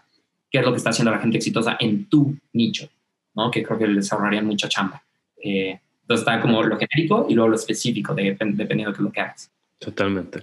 Hay mucha diferencia realmente. Lo que, lo que decías de micro mentalidades me parece súper eh, real e interesante porque eh, entrevisté, por ejemplo, a un, trader y la mentalidad de un trader eh, o alguien que simplemente maneja mm, cuentas, es, tiene que ser... Mm, es la clave para todo. Es decir, tú puedes tener la mejor estrategia del mundo, bueno, como, todo, ¿no? Como, en todos los ámbitos, pero puedes tener la mejor estrategia del mundo, pero si no tienes la mentalidad, no te va a servir de nada porque no vas a seguirla. Entonces, todo, todo gira alrededor de, esa mentalidad, pero realmente no necesitas ese control o esa mm, disciplina, por ejemplo, cuando estás creando un proyecto, creando, porque de allí necesitas evadirte mucho más. Cuando eres tan fijo, eh, no, no, se te daría, aquel, aquel que, que, que solamente se centre en mm, tener la mentalidad de un trader o tener la mentalidad de un empresario, no cuadrarían, ¿no? No cuadrarían porque son puntos distintos que los que tienen que trabajar dentro de la mentalidad, ¿no? Claro, de hecho, hay este, hay un, hay un artículo de Harvard Business Review que yo amo, que siempre cuando trabajo a nivel corporate con empresas, incluso ahora estoy coachando a una directora de una de las consultoras más grandes en Estados Unidos, estamos trabajando con este modelo, que mapean ocho tipos de culturas. ¿no? Entonces, hay culturas más enfocadas al aprendizaje, hay culturas más enfocadas a la seguridad, hay culturas más enfocadas al propósito, culturas más enfocadas a la diversión, más enfocadas a los resultados. Entonces, obviamente, yo sé que ahorita está de moda que todas las empresas quieren ser Google, ¿no? Porque está de moda la cultura de Google. Todos los libros en cultura y están muy de moda empresas como Google y Pixar, siempre ponen las mismas como ejemplo. Pero claro, son empresas enfocadas al aprendizaje, donde, hay, donde el aprendizaje se valora, donde el error no se permite. Pero si tú tienes una planta nuclear, probablemente no quieres una cultura enfocada al aprendizaje y que permite el error. Entonces, eh, ¿cuál es el tema acá? Normalmente las mejores culturas son aquellas que tienen mucho más claro cuál es el valor y qué es lo que más valoramos. Porque depende, creo que si te pones a pensar, otra es la mentalidad, si la tomamos que son estas creencias fijas. Cuando yo tengo un cierto tipo de cultura, una cultura, básicamente yo estoy haciendo una apuesta, yo estoy apostando que si yo tengo este set de creencias y de prácticas empresariales y dejo que mi gente se equivoque, yo estoy apostando que esto va a ser a la empresa exitosa. Mientras otros están apostando, yo estoy apostando que si me enfoco en el orden y en la estandarización y no permito el error, yo estoy apostando que esto va a ser a mi empresa exitosa. Mientras otros dicen, no, yo voy a apostar por la autoridad, yo voy a apostar por el propósito, yo voy a apostar por la diversión. Y son apuestas que hacemos y podemos ver empresas hiper exitosas en todos los ámbitos. Sapos está enfocado en diversión, ¿no? Google obviamente está enfocado mucho en aprendizaje, en aprendizaje validado. A lo mejor los Navy SEALs están enfocados en autoridad. Una planta nuclear debería estar enfocada en la seguridad. Eh, a lo mejor Amazon está muy enfocada en el orden y en poder sistematizar. Entonces, si tú te pones a pensar todo esto, te das cuenta que es cuando yo estoy teniendo un mindset dentro de cierto nicho, es cuáles son las creencias adecuadas que yo necesito para tener éxito en este campo. Y, por ejemplo, una de las preguntas más, eh, que más me volaron la cabeza que me hicieron fue cuando estoy eh, en el equipo de Carol Dweck. Estamos viendo el tema de mentalidad de crecimiento. Y me hicieron esta pregunta, ¿en qué momento tener una mentalidad de crecimiento sería nocivo? Y me acuerdo que yo estaba, ¿qué? Todo el semestre me acaban de decir que la clave al éxito es una mentalidad de crecimiento. De hecho, el libro se llama Mindset, The New Psychology of Success, la nueva psicología del éxito. ¿En qué momento incluso esta creencia sería nociva? Y mi respuesta, y creo que tengo dos momentos donde sería nocivo tener una mentalidad de crecimiento. Una, vivir tu zona de confort, porque los mejores partidos se ganan en casa, no de visitante. Entonces, cuando realmente, y hago esta distinción entre desempeño y práctica, cuando en serio me quiero desempeñar, cuando en serio quiero ganar, prefiero jugar en casa. Prefiero jugar en mi zona de confort. Ahí no quiero salir de mi zona de confort. O salir ligeramente más para poder tener el reto para entrar en flow, pero quiero jugar en casa, quiero jugar donde lo controlo y donde lo conozco. Ahí no quiero estirarme, porque quiero ganar. Ahora, constantemente quiero salir mi zona de confort porque es la mentalidad de práctica. Pero antes, si estás en la Copa Mundial o en, en las Olimpiadas, no es el momento de intentar un truco nuevo. Es el momento de hacer lo que ya te sale, que has hecho una y otra vez. Creo que incluso la mentalidad de crecimiento, que podemos decir que es la que tiene más research detrás y tiene más validación, hay momentos donde esa mentalidad podría ser nociva. Así que creo que una mentalidad detrás de la mentalidad, creo que para tener una buena, creo que tu mentalidad va a ir mejorando conforme la mezclas con mindfulness y con cuestionarlo constantemente. Decir, ¿creer esto me está sirviendo en este momento o esta creencia me está limitando en este momento? Y y como que ya la dejas automatizada, ¿no? Así como una campaña de marketing que funciona bien, está funcionando, no la toco, pero empieza a bajar mis ROAS o empieza a bajar mis resultados, me meto y, ajusto. Y creo que la mentalidad debe ser un poco así. Es, me meto y la ajusto porque ya no me está sirviendo pensar así, pero mientras esté funcionando, la dejo en automático corriendo. ¡Wow! Brutal, me vuela, me vuela, me vuela. Brutal.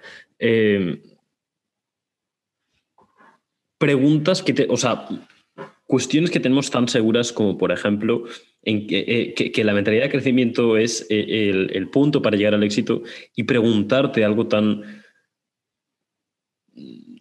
en ese momento, en ese momento ilógico, como en qué momento sería nocivo una, mentalidad de, crecimiento, ¿no?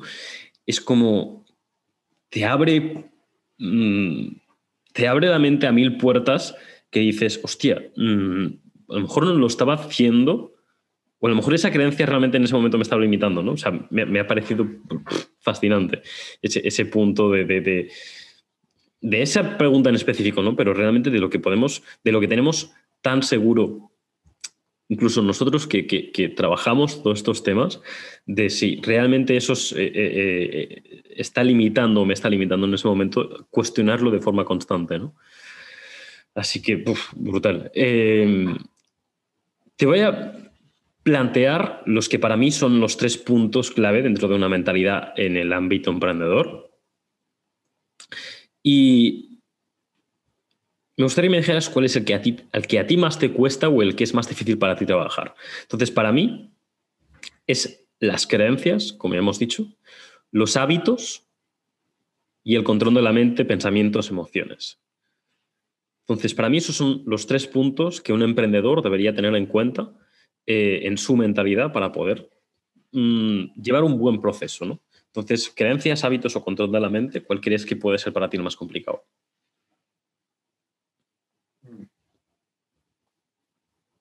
Yo creo que es como una serpiente de la cola. No, te diría que tengo uno que sea más complicado.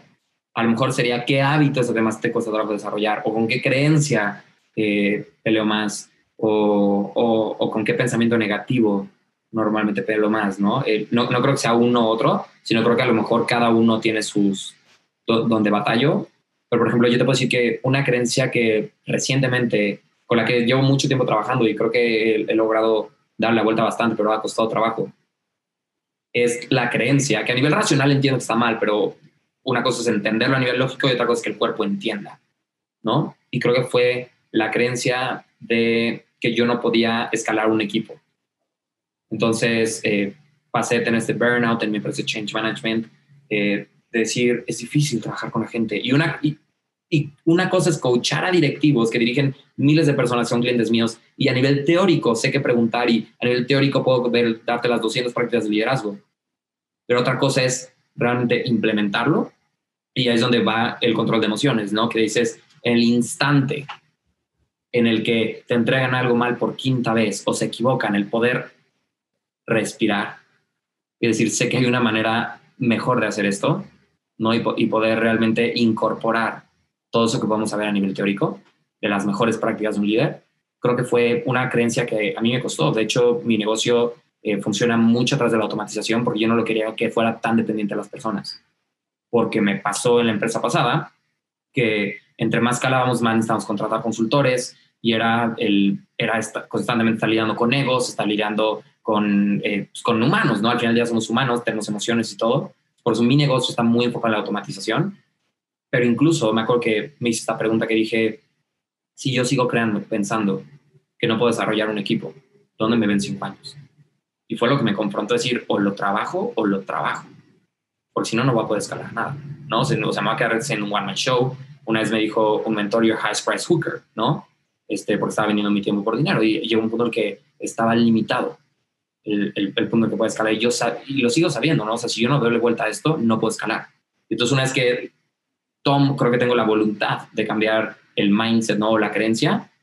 Ahora bien, destapas los, los micro hábitos, ¿no? Y la parte de control emocional para sustentar esta nueva creencia que quiero desarrollar. Entonces, yo creo que, como lo dices, es un proceso y son varios engranes que hay que mover para que, para que se incorpore, ¿no? Una cosa es que teóricamente crear algo porque leí un libro y otra cosa es ya llevarlo a la práctica y estarlo viviendo y que se automatice y que diga, ah, es parte de quién soy, no me cuesta trabajo.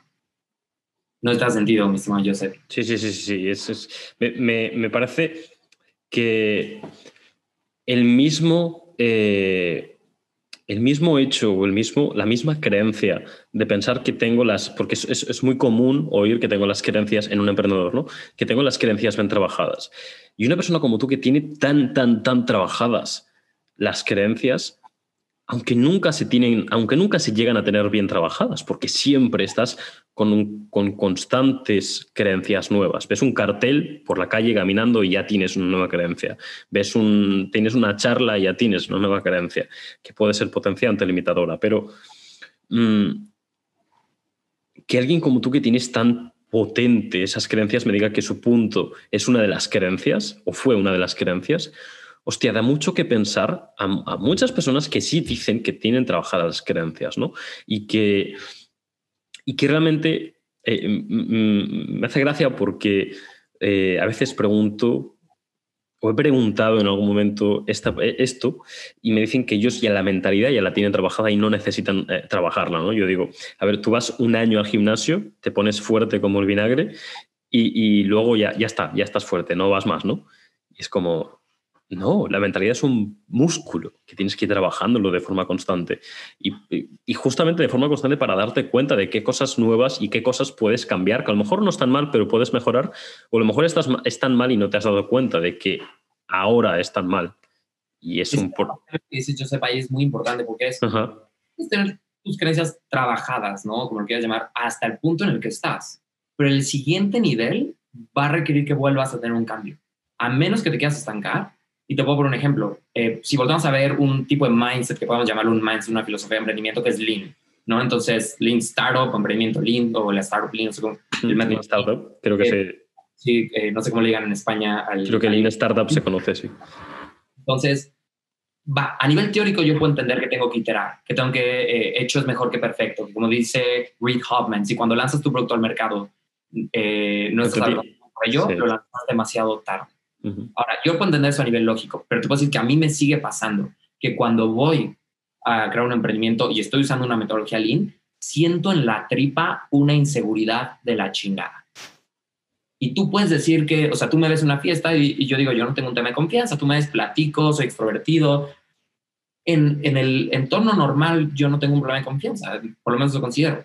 Pero cuando me vas a lanzar un producto me vuelvo la persona más insegura del mundo en dos segundos. Porque es el reto que me está dando inseguridad cuando tengo un reto grande en mi emprendimiento, cuando vamos a escalar una campaña, cuando otra vez soy inseguro.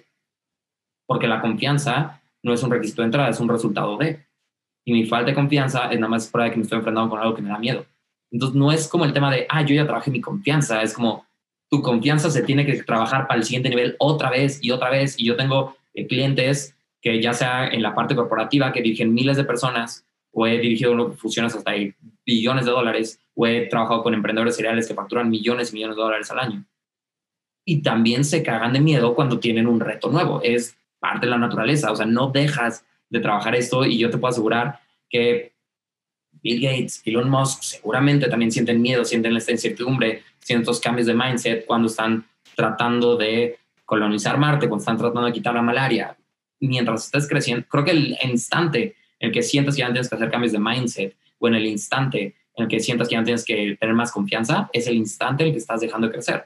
Porque como te lo dije, eh, eh, Bill Gates leyó el libro de Mindset y dijo que tenía que trabajar con sus creencias. Y si Bill Gates trabajar con sus creencias, yo creo que tú que estás pensando que ya trabajaste tus creencias, tienes algo de chamba que hacer por ahí. Entonces, sí que... El mismo, la, la, misma creencia de creer que, has que tienes tus, trabaja, tus, tus eh, em, creencias trabajadas es mentalidad de, eh, fija. Fija, es mentalidad fija. Es como, creo que una vez le preguntaron a Eckhart Tolle, ¿no? ya es que este QA que siempre hace. Y alguien le dice, es que yo ya no sé qué hacer porque como yo ya trascendí mi mente, y se ríe, ¿no? Y dice, ¿y quién crees que te dice que trascendiste tu mente? Ah, dice, no sé cómo hacer para no sentirme mejor que los demás porque yo ya trascendí mi mente. ¿Y quién crees que te está diciendo que eres mejor que los demás? ¿Y quién crees que te está diciendo que ya trascendiste tu mente? Es tu mente. Entonces, es, este tema del ego, ¿no? Y creo que tiene que ver con un tema de humildad, ¿no? Dijo alguna vez Bill Gates, el éxito es un pésimo maestro. Enseña a personas exitosas a pensar que ya no pueden perder y seduce a personas exitosas, a personas inteligentes, a pensar que ya no pueden perder. Y creo que es el hecho de constantemente practicar la humildad, poner los pies en la tierra y no te preocupes, porque si no practicas la humildad no pones los pies en la tierra, la vida te va a meter un chingadazo que te va a cachetear para hacer que entiendas y que pongas los pies en la tierra y que aprendas. Y hasta me encanta, eh, Rey Dalo tiene esta frase que a, mí me puso la piel de gallina, que dice, después de tanto emprender, eh, me dio miedo desarrollé un miedo sano para el nivel de riesgo y el nivel de valentía que tenía ante la vida. Tuve un miedo sano porque sabía que si quería enfrentar esa incertidumbre, iba a tener que aprender a tener eh, humildad. Eh, de todos modos quería recorrer este camino, porque una vida de fracaso, eh, una vida de mediocridad me asustaba más que una vida llena de fracaso. Pero dijo, me obsesioné, sabía que si iba a recorrer este camino tan incierto, me obsesioné con tener la razón ya no me importaba si la razón salía de mi boca o no. Y creo que nada más a través de golpes y golpes y golpes. Llega un punto que dices, ya solo quiero que ganemos, ya no me importa si ganamos por mí o no. Yo ya no quiero tanto golpe y tanto... Creo que llega un punto en el que la vida te va dando esta humildad y cuando a todos se nos vota, porque hay estudios que demuestran que a mayor éxito profesional perdemos inteligencia emocional, y quien diga que no le pasa, eh, otra vez eh, es, es, su mismo ego diciendo, no, yo ya trascendí a todos nos pasa, somos humanos. Y el instante en que dejas de poner la atención a tu ego es cuando más crece. Así que reconoce que está ahí, porque si no, la vida se va a encargar de recordarte que la vida, que tú no tienes la respuesta absoluta. La vida se va a encargar de recordarte que no tienes el mindset o que no tienes la confianza todavía o que no tienes las skills todavía. creo que es tener esta humildad ante la vida, ser aprendices constantes y lo dice todo, no está frase Bill Gates, lo dice Elon Musk. Tienes que partir de que estás equivocado, tú metes estar menos equivocado te fijas, hay siempre este espacio para cuestionarlo, este espacio para aceptar que tal vez no lo sé todo y que puedes estar equivocado. Y creo que es esta humildad la que necesitamos más si te vas a enfrentar a un mundo incierto. Porque creo que tenemos que volvernos mejores, no en, no en tener la respuesta correcta, porque no siempre la vamos a tener, sino cómo puedo tener éxito incluso si la respuesta correcta. ¿Cómo puedo mitigar el riesgo en un mundo en el que nunca sé qué es lo que va a pasar? Entonces no es tanto saberlo todo, sino cómo lidio con lo que no sé. Y para mí eso es la humildad. Es tener siempre la humildad de no lo sé todo, estoy dispuesto a callarme y escuchar y aprender a la gente que ha estado donde quiero ir. Creo que era. Eh, ¿qué, jugador de baloncesto era el que eh, tenía el trash talk eh, con, con, otros, pero cuando hablaba el, el entrenador se, callaba, se callaba la boca y escuchaba? No sé, cuál, no sé quién era ahora. no me suena ahora, ¿no? Pero, pero era un poco eso, ¿no? Que en la pista parecía la persona más más poco humilde eh, del mundo, pero cuando hablaba quien tenía que hablar y quien él consideraba que podía hacerle crecer, se callaba la boca y, realmente escuchaba. ¿no? También un tema importante de, de, mm, todo, hoy todo el mundo es experto, ¿no? Entonces, el hecho de que hoy todo el mundo sea experto hace que a lo mejor esté escuchando a una persona que no tiene eh, los valores tan ligados contigo, a lo mejor, ¿no? No sé si, no sé si esa sería la expresión, pero realmente con eso me refiero a que ese jugador de fútbol, ay, fútbol, perdón, de baloncesto, eh, no escuchaba a, lo mejor a sus compañeros o a lo mejor a su, a su a los, a los jugadores del otro equipo, pero cuando le hablaba el, entrenador, mm, a lo mejor le decía lo mismo que, lo decían, que le decían sus compañeros, pero entonces sí, sí activaba esa escucha, ¿no? Entonces, importante a quién estamos escuchando. Eh, por otra parte, fíjate algo interesante, ¿no? Que cuando empezamos a emprender, lo que buscamos es el éxito. Y en el caso de que tengamos éxito en la primera vez, va a ser el peor, maestro, ¿no? Como decías. O la quinta o la... Pero sí, de hecho, fíjate eso que sí hay ciertos estudios que gente que se volvió CEO muy joven normalmente tiende a tener golpes enormes porque te, te bota el ego y, y creo que es normal, ¿no? o sea, creo que la vida tiene que azotar una que otra vez. Sí creo que aunque lo sepas a nivel teórico, tienes que vivirlo. Yo creo que yo eché a perder mi primera compañía por arrogante, por pensar que ya lo sabía todo, ¿no? Entonces, eh, en este ego que luego tienen los coaches, yo soy coach, yo me digo, lo, lo sabía todo, en teoría lo sabía todo y no lo sabía todo, pero yo pensaba que lo sabía todo y creo que es la vida la que te va educando a decir, no sé nada, y duele más los golpes que me estoy dando que callarme y escuchar. Entonces, sí creo que e, es normal y, creo que es parte del proceso, creo que a veces necesita cierta arrogancia para empezar, cierta necedad. Y, la vida te va a ir enseñando, ¿no? Entonces tú puedes aprender tan rápido como quieras. Creo que eventualmente, mientras quieras seguir creciendo, creo que cuando haces más importante tu objetivo que tener razón, eventualmente la vida te va a moldear. Creo que donde puedes llegar a frenar es cuando estás más comprometido con tener razón que con tener el resultado. Porque entonces es donde se enfrasca la gente, tú no sabes quién era yo hace 10 años, es que yo creo que algo que me puede servir mucho, yo sé, ves esta pregunta, ¿qué puedo aprender la gente que no soporto? Porque creo que esa pregunta a mí me ayuda mucho. Cuando hay alguien que en serio no soporto, que digo, no lo trago, no lo soporto, me cae mal, ¿qué puedo aprender de esta persona? Porque está, esto separa el performance de que si me cae bien la persona o no. Y me da la humildad para escuchar y abrir mi mente. Entonces, creo que eso también puede servir mucho. Notar que si hay alguien, creo que mucha gente está como quejándose de, ay, es que está acá por esto y esto y esto. Es muy fácil quejarse y criticar. Pero como dice Brené Brown, si no estás en el ring rompiéndote la madre conmigo, no estoy interesado en el feedback. Y trato de tener mucho cuidado yo nunca ser el güey que está en la banca criticando a quien está en la arena, quien está en el ring rompiéndose la madre. Porque a menos que yo también esté manchado de sangre y polvo, no tengo autoridad para abrir la boca que lo podrían estar, estar haciendo mejor. Entonces, trato de seguir esa práctica conmigo y cuando veo a alguien que quiero criticar, por ejemplo, políticos o gente que no soporto, no que la gente es muy fácil criticar a los políticos, es ok, está bien, no comparto sus valores, no comparto sus creencias, pero ¿qué puedo aprender de ellos? Porque no llegaron hasta allá siendo tan pendejos. Entonces, creo que da esta humildad de decir, tengo algo que aprender de todos y que no, no necesariamente es todo, no le quiero copiar todo, pero qué es lo que puedo aprender, porque si, si tú crees que eres 10 veces más listo que la persona que estás criticando y no tienes su resultado, entonces imagínate si puedas aprender de ellos con esta inteligencia que dices que tienes, lo que podrás lograr. Y creo que es esta humildad que necesitamos tener todos, ¿no? Yo veo mucho eh, que la gente critica a los influencers. Es que no saben lo que hacen y tal, tal, tal. Y sí, creo que hay mucha gente que tiene muchísimo, eh, muchísima forma y muy poco fondo hay muy poca profundidad en lo que dice y nada más son tips motivacionales y nada más tiene una buena campaña de marketing. Sí lo creo. Sí hay gente que digo, no creo que está agregando mucho contenido de valor, creo que nada más está muy bien empaquetado, muy bien producido, por eso tiene mucha gente con poca conciencia los está siguiendo, siguiendo tips motivacionales. Eh, yo odio el pop psychology, ¿no? Todas las mentiras, yo creo que están llenos de mentiras motivacionales, hacen más daño lo que ayudan, pero también sé que luego la parte académica o gente muy preparada que sabe mucho les está aventando hate y diciendo, ¿qué tal que tienes tres gramos de humildad? Y si lo que tienes que dar tiene tanto valor, porque yo conozco a muchos de ellos y sé, sé que tienen mucho valor que dar y mucho conocimiento, y ayudas a la gente one on one, por ejemplo, los psicólogos eh, o los coaches que muy certificados, muy estudiados, que critican a la gente que está haciendo las cosas virtuales. ¿Qué tal si te callaras y dijeras, ¿qué está haciendo también esta persona? Para que con un contenido tan simple y tan superficial, tanta gente lo siga. Porque si tú haces eso, imagínate el impacto que podrás crear.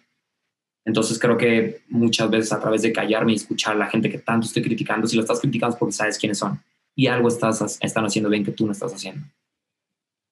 Es porque siempre hay un sentimiento detrás de eso, un sentimiento posiblemente de rabia, de ellos están consiguiendo algo que a mí me gustaría estar consiguiendo. Totalmente, y creo que yo me identifico con eso. Creo que cuando yo tenía como 21 o 22 años, eh, yo estaba en ese momento volando cada dos semanas a Los Ángeles a certificar coaches con International Coaching Federation. Como a los 23, 24 empecé a trabajar con empresas corporativas, eh, con empresas de Fortune 500. Y yo moría por emprender en línea. Pero la verdad es que me importaba mucho que fueran a decir mis amigos, se fueran a burlar, ya vas a ser influencer. Y era más fácil engañarme diciéndome, ah, es que yo trabajo con C-Suite, yo trabajo a nivel corporativo nada más. Los demás nada más están dando tips motivacionales, ¿no? Llenos de aire.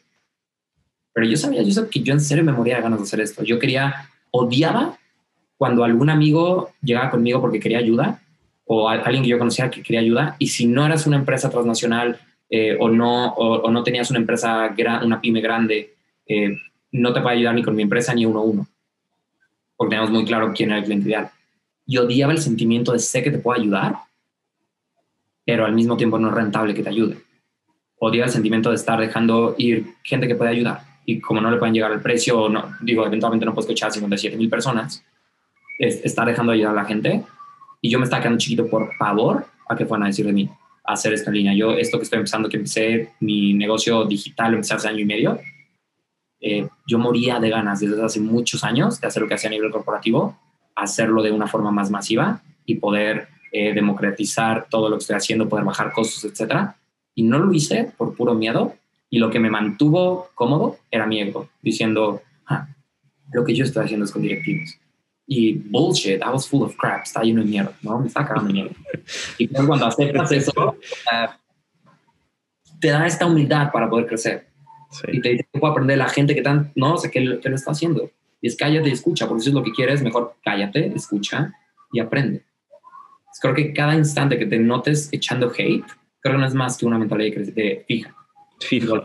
¿Qué es eso que estás envidiando tanto que te estás cagando de miedo de hacerlo? Y creo que le puedes mentir a la gente, pero lo puedes mentir a ti mismo. eso revienta tu autoestima.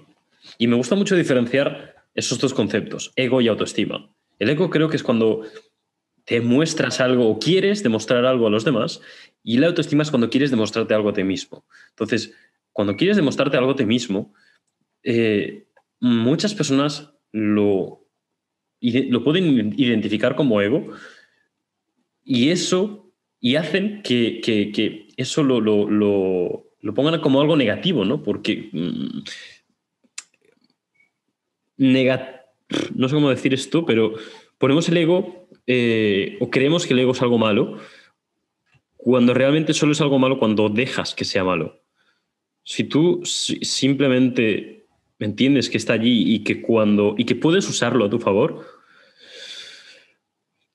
pasas a poder usar el poder de la autoestima y la herramienta del ego, ¿no? Creo que haría una distinción en eso que dijiste. Yo creo que el ego siempre está a demostrar, ya sea a ti mismo o a alguien más. Creo que la autoestima es aceptarte tal y como eres. No tienes que demostrar ni madres, porque hay una aceptación de quién eres, de no ser perfecto. Y a pesar de no ser perfecto, puedo, literalmente, autoestima, puedo estimarme, puedo quererme, puedo aceptarme tal y como soy el ego creo que viene de esta parte que todos tenemos, ¿no? pero obviamente un ego más sano es alguien que tuvo una mejor educación y creo que a veces los egos más locos son que nos dañaron bastante de chiquitos y tenemos esta necesidad de aprobación. Yo sé que mi necesidad de buscar aprobación es enorme. Mi necesidad de ganar, de demostrar, de competir, ser el número uno es enorme. Y como la sé y la conozco, entonces puedo estar por encima de ella, no en el sentido en que ya la trascendí, no, en el sentido en que no todo miedo queriendo seguir como ahora en tobogán y digo, ay, güey, ahí estás. Y puedo elegir actuar a pesar de que siento el impulso de, ¿no? Eh, pero el impulso, el impulso, yo creo que me va a morir con un ego enorme. ¿no? Entonces, y como dices, es cómo lo uso y cómo digo, a ver, está bien canalizado, dale. Y donde dices, creo que ya no, te estás, eh, ¿no? Estás rompiendo relaciones, estás llevando al límite, estás, eh, cuando tu ego está siendo funcional y cuando no, creo que requiere muchísima conciencia, de muchísimo trabajo, incluso un estilo de vida alto en flow. Hay estudios que muestran que después de un estado de flow, tu ego va a salir todavía más fuerte. Porque en el flow, el ego se funde. Y la razón por la que se funde y sientes uno con el todo, uno con la ola, uno con la montaña, uno con la experiencia, es porque tu ego vive en tu corteza prefrontal, es tu Gordon Ramsay interno o tu Woody Allen interno que te dice, tú no, te está juzgando, te está evaluando todo el tiempo. Esta parte del cerebro se apaga y por eso tienes esta confianza, por eso nada más fluyes, tienes esta toma de decisiones instantánea casi perfecto, no lo estás cuestionando. Pero cuando regresa, regresa otra vez más fuerte. ¿No? Incluso cuando te abres y es completamente vulnerable, es normal al otro día tener una cruda vulnerabilidad. Es como si el ego no le gustara, ¿no? Que, que te abrieras, que te expusieras. Y, y, creo que es normal decir, ok, ahí estás, va a estar jodiendo toda la vida o ayudando toda la vida, pero nada más está tratando de protegerte. ¿no? Entonces esta parte dañada de ti, que lastimaron, que le hicieron daño y va a estar ahí, te está protegiendo y creo que a veces es importante decir, gracias, te escucho, sé que estás tratando de protegerme, sé que estás tratando de hacer que no haga el ridículo, sé que estás tratando de hacer que no se burlen de mí, como a lo mejor lo hicieron de chiquito, o como sé que estás tratando de hacer que no me abandonen, como a lo mejor el chiquito me sentí abandonado. Ya te escuché, dude, mil gracias. Nada más que en este caso no aplica tanto, porque lo puedo ver desde un lugar racional y tomar acción a pesar de que siento el ego, ¿no? Como diciendo, no, no lo hagas, no lo hagas, ir.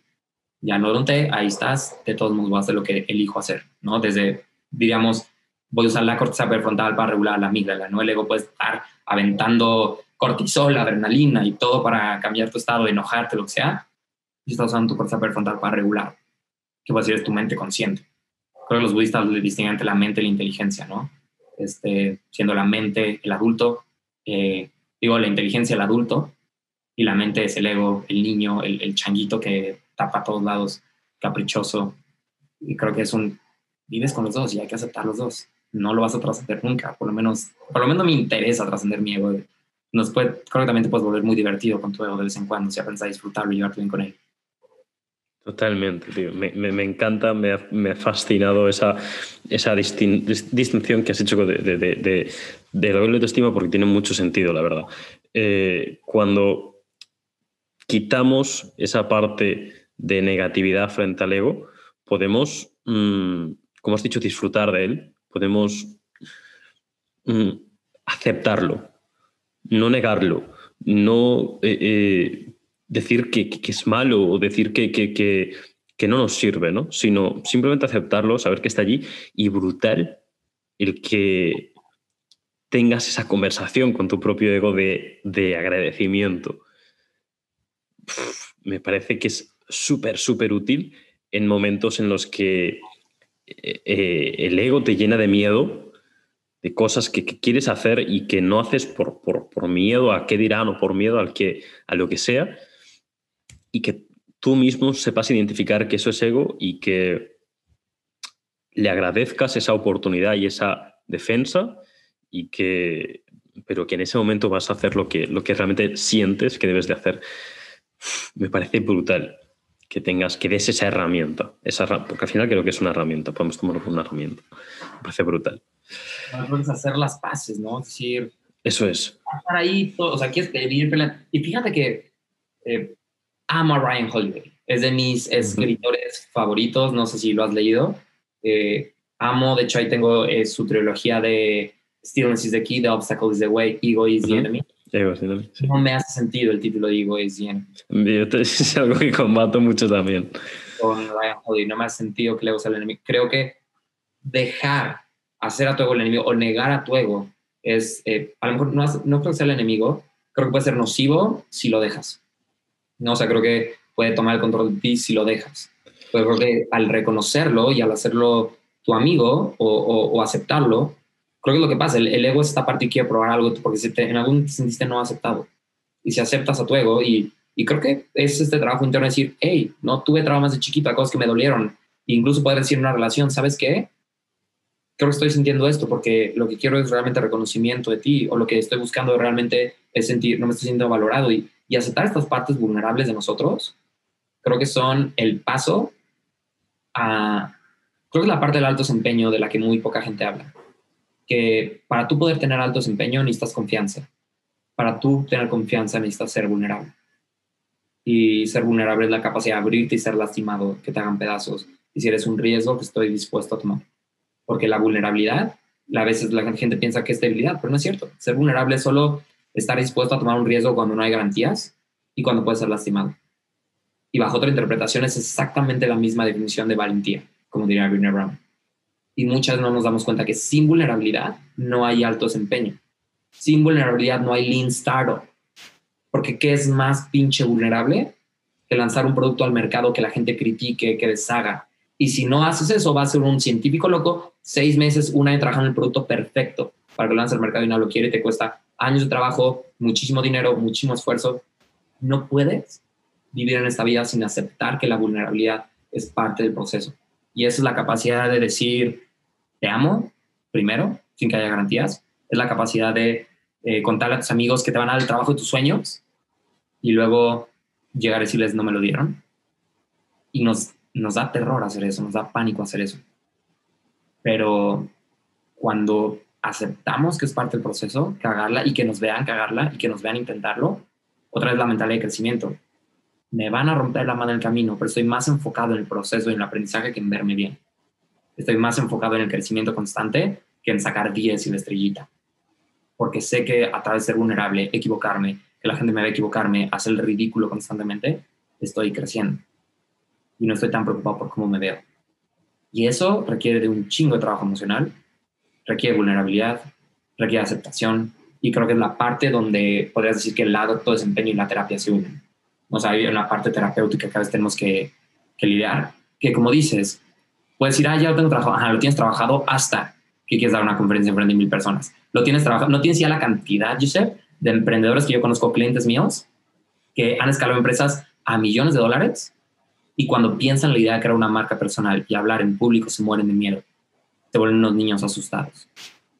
Porque qué van a decir de mí, qué van a pensar. Y a qué voy con esto es que no es como que ya trabajé mi mentalidad. Es como trabajas tu mentalidad en torno a esta habilidad. Ahora esta es otra que tienes que empezar desde cero y otras vas a volver a sentir el miedo, la inseguridad, no quiero ser vulnerable. Y creo que vamos a estar con eso mientras quieras seguir creciendo, ser no, o sea, mientras quieras crecer, ser vulnerable no es negociable. Tienes que lidiarlo y no se va a sentir bien, te va a sentir incómodo, pero aceptarlo lo va a hacer menos incómodo. No va a quitar la incomodidad, pero sí lo va a hacer menos incómodo. No sé cómo el hecho de disfrutar de esa incomodidad pues sí, no sé si disfruta, yo no te puedo decir que la disfruto, solo la acepto. Creo que me disfrutarla sería demasiado. Entonces creo que por lo menos eh, yo no sé si alguien la puede disfrutar, no sé si tú la disfrutas. Hay puntos de incomodidad que, creo que sí puedes disfrutar, puntos, ¿eh? es decir, cosas que sí. Yo, por ejemplo, en una, en una ducha de agua fría existe una incomodidad. Claro. Yo disfruto mucho la, la ducha del agua fría. Igualmente brutal, pero para mí es mi mejor parte del día. Y creo que hay cosas que no puedes disfrutar por el nivel sufrimiento o de, o de incomodidad, o ya no el nivel, sino el tipo. Puede que haya diferentes tipos. Ya es que cuando lo estás disfrutando, sigue siendo incómodo. Porque cuando pienso en mi experiencia en la regadera, en el agua fría, es en el instante en el que giro el agua, el primer segundo es extremadamente incómodo, hay un respirar, soltar, o sea, un, soltar, un abrazar la incomodidad y en ese instante la incomodidad desaparece y empiezo a disfrutar. Por ejemplo, si quieres vale. puedo estar horas y pues, eso creo que es... Coincido, coincido, coincido contigo. Coincido contigo, sí. Sí, sí, sí, es totalmente cierto. Es totalmente cierto. Mm, me confunde realmente ese, ese, ese, ese punto de, disfrute y de incomodidad, porque eh, en el ejemplo del agua fría, ¿no? Hay momentos en los que si centras tu atención en todas las sensaciones que te da esa agua fría y todas esas emociones que presentas, eh, entras en ese estado de flow, ¿no? Y realmente disfrutas de eso, eh, pero en el momento en que desconectas ese momento, en el momento que desconectas de esas sensaciones, vuelves a estar o vuelves a notar esa incomodidad, ¿no? Y hay como unos intervalos de entrar en disfrute, entrar en incomodidad. No lo sé. ¿Cómo ves? Creo que eso a lo que te estás refiriendo ahorita es algo que yo me refiero cuando hablo de estados. No, que te para mí no todo es el mindset. El mindset es parte importante, el skill set es parte importante y el otro es la capacidad de manejar estados. Y creo que es eso, es pues tener el mismo mindset, pero teniendo el mismo mindset pasas de disfrutar, sufrir, disfrutar, sufrir. ¿No? Por ejemplo, eh, yo cuando voy a entrenar, ya sea cualquiera de los deportes que hago, tengo momentos de disfrute y de sufrimiento y entro y salgo, entro y salgo. Y parte de lo que es entrar en el flow. El flow es lo contrario al sufrimiento. Porque el flow es effortless effort, esfuerzo sin esfuerzo. Es, estoy empujando mis capacidades al máximo y al mismo tiempo no me está costando trabajo.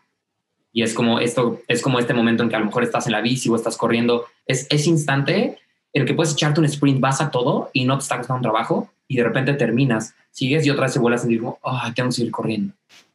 Y o estás trabajando ese momento en el que sientes esta energía, se te ocurren ideas y se vuelve, estás sin esfuerzo y luego este momento, ay, otra vez.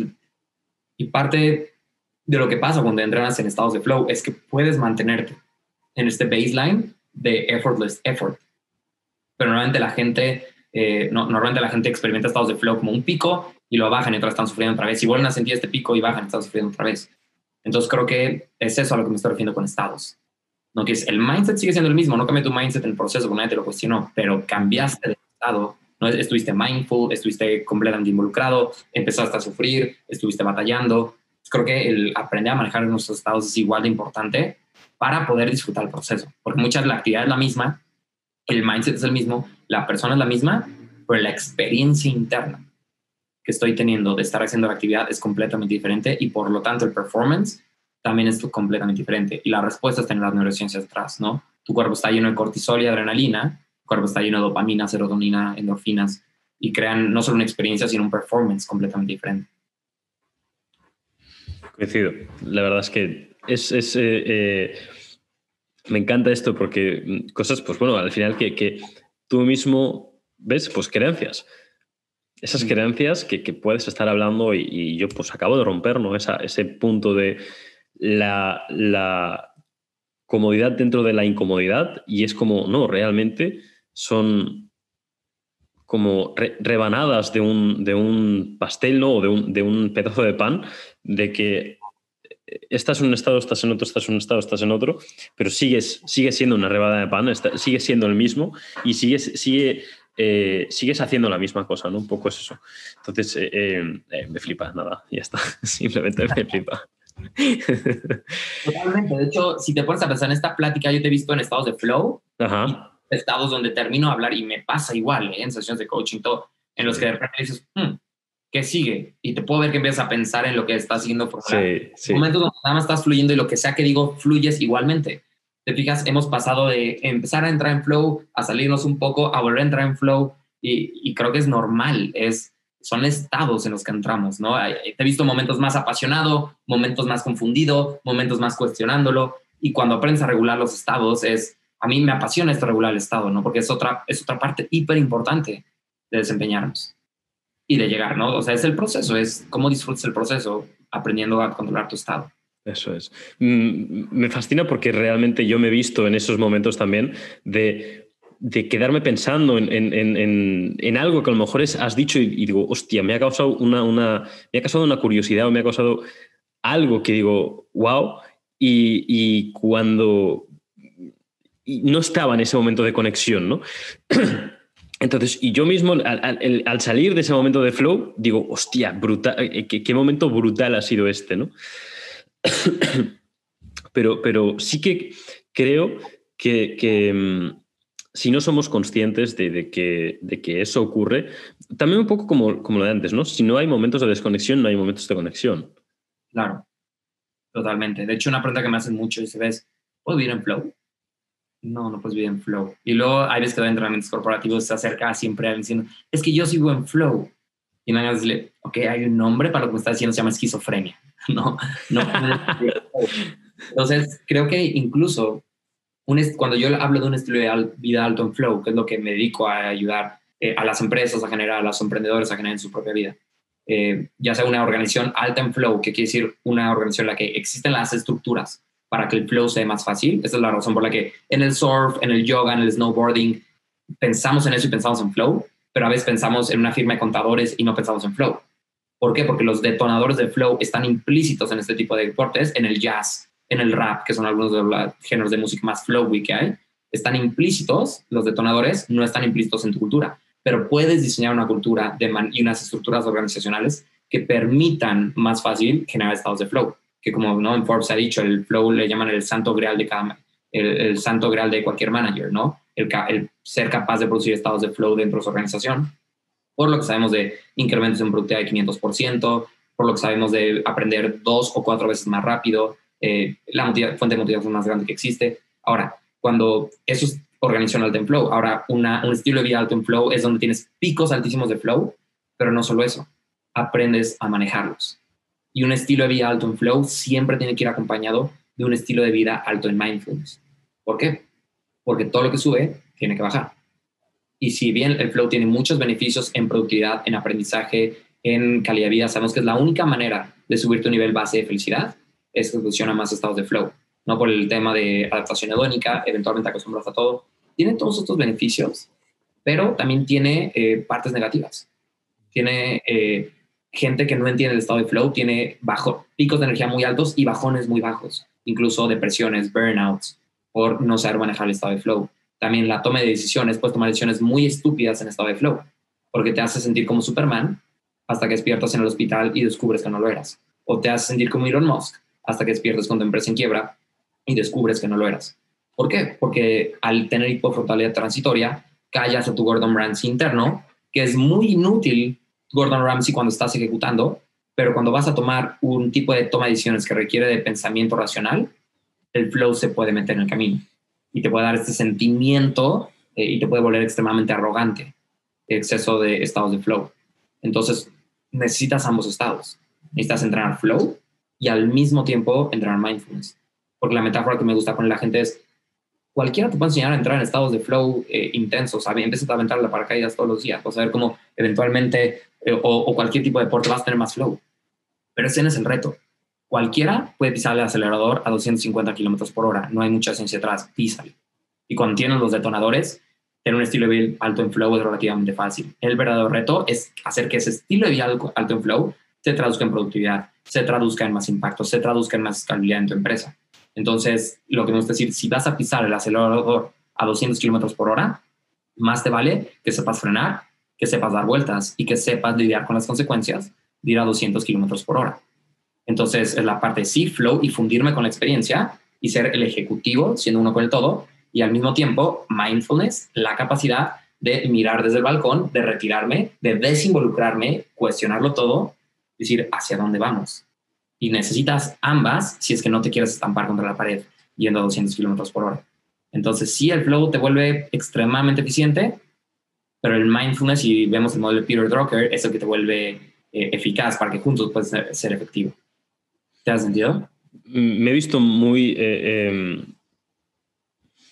identificado en ese mismo estado de flow. Yo cuando estoy en flow me me identifico muchas veces como cosas que he hecho o cosas que he decidido en ese momento, cosas o respuestas que he dado como muy arrogante. Esa palabra que has dicho. Mm, cuando estoy en un flow, mm, tengo los cascos siempre puestos y mm, cuando alguien me dice algo me sabe tan mal porque eh, como que no sé si es mi ego o me está diciendo que me está cortando mi estado de flow y, no es así. Realmente yo puedo fluir también con esa persona que me está preguntando algo en ese momento, a lo mejor, o, esa llamada, o esa lo que sea. Pero, pero me he sentido muy identificado en eso. Creo que, que, es importante, o sea, no le daba la importancia que tiene, por ejemplo, a, esa, a ese control y esa conciencia de los estados. Entonces, me parece muy interesante y es algo que, trabajaré porque creo que es necesario aprender a controlar todo eso, la verdad. Dos horas, dos horas casi ya. No, no, dos horas, más de dos horas ya, ¿eh? Ya noción del tiempo a todo lo que ha, ha sido flow esta entrevista. Creo que, tienes una capacidad para simplemente fluir y, sacar la carnita que, he disfrutado muchas entrevistas. Yo Voy a hacerte una, mm, un tiro de preguntas rápidas y lo primero que te venga a la mente me sueltas. Buenísimo. Venga, va. ¿Dónde va a estar Rodrigo en cinco años? haciendo lo mismo que estoy haciendo en una escala muchísimo más grande. No creo que quiera escapar a otro lugar, quiero seguir haciendo lo mismo, eh, ayudando a los emprendedores y a las empresas a que puedan crear un estilo de vida autotélico con estilos de vida alto en flow, sin sacrificar su calidad de vida en el intento. ¿Qué le dirías a Ro hace cinco años? No fue tan arrogante que se calle. Uh. Que tenga, que tenga que va a llegar, que es un proceso que hay que ir rápido y con paciencia, las dos, o sea, en chinga, pero con paciencia. Porque si quieres ir lejos, te va a tomar, por muy rápido que vayas, te va a tomar años. Ciertamente. ¿Qué es para ti el ego? Es tu sentido de identidad. ¿Qué es para ti el dinero? Es un medio de intercambio que te puede dar libertad para hacer lo que quieras. ¿Qué es para ti el éxito? Es un estilo de vida autotélico en el que estás alineado con tus valores, en que puedas definir eso es lo que realmente quiero en la vida de manera profunda y, y, conscientemente definir qué es lo que te mueve, qué es lo que te motiva y alinear tu vida lo más que puedas con eso. ¿Y el fracaso? la manera en la que aprendes y la manera en la que la vida te da feedback de tu mindset y de tu mentalidad y de las actitudes que estás teniendo. ¿Y la felicidad? Felicidad. Creo que es el, son emociones positivas que no van a estar siempre, eh, que vienen por momentos, hay que disfrutar cuando están y aceptar cuando no están. Totalmente de acuerdo, comparto. Dopamina, serotonina, endorfinas, adrenalina, neuropinefrina en el cerebro mezclándose. También, oxitocina también Brutal, brutal, brutal. Solo si tienes una pregunta para mí y cerramos. Quisiera, de hecho sí tengo una, yo sé que e, es la, es la pregunta que me gusta hacer siempre cuando termino de dar un taller o algo así. Creo que hemos tenido una plática en la que yo aprendí muchísimo. Eh, me encanta la capacidad que tienes para sacar el jugo. ¿no? Creo que una gran entrevista es cuando encuentras, eh, me hiciste ir a lugares donde normalmente no voy, con curiosidad, que creo que es lo que hace un gran coach. ¿No? Es usar tu curiosidad para sacar lo mejor de mí. Creo que eso, eso es lo que hace un gran coach. ¿no? Y eh, me encantó eso y al mismo tiempo siempre que, siempre que se juntan dos mentes, ¿no? Caen insights. La pregunta que siempre me gusta hacer es, de todo lo que platicamos, ¿cuál es la idea que más te voló la cabeza o este, y, cómo la puedes aplicar dentro de tu mismo modelo? O sea, así como tú sacaste lo mejor de mí, eh, ¿qué sería esto que yo saqué de ti que dijeras, esto entra dentro de mi modelo, dentro de lo que hago y es así como lo aplicaría?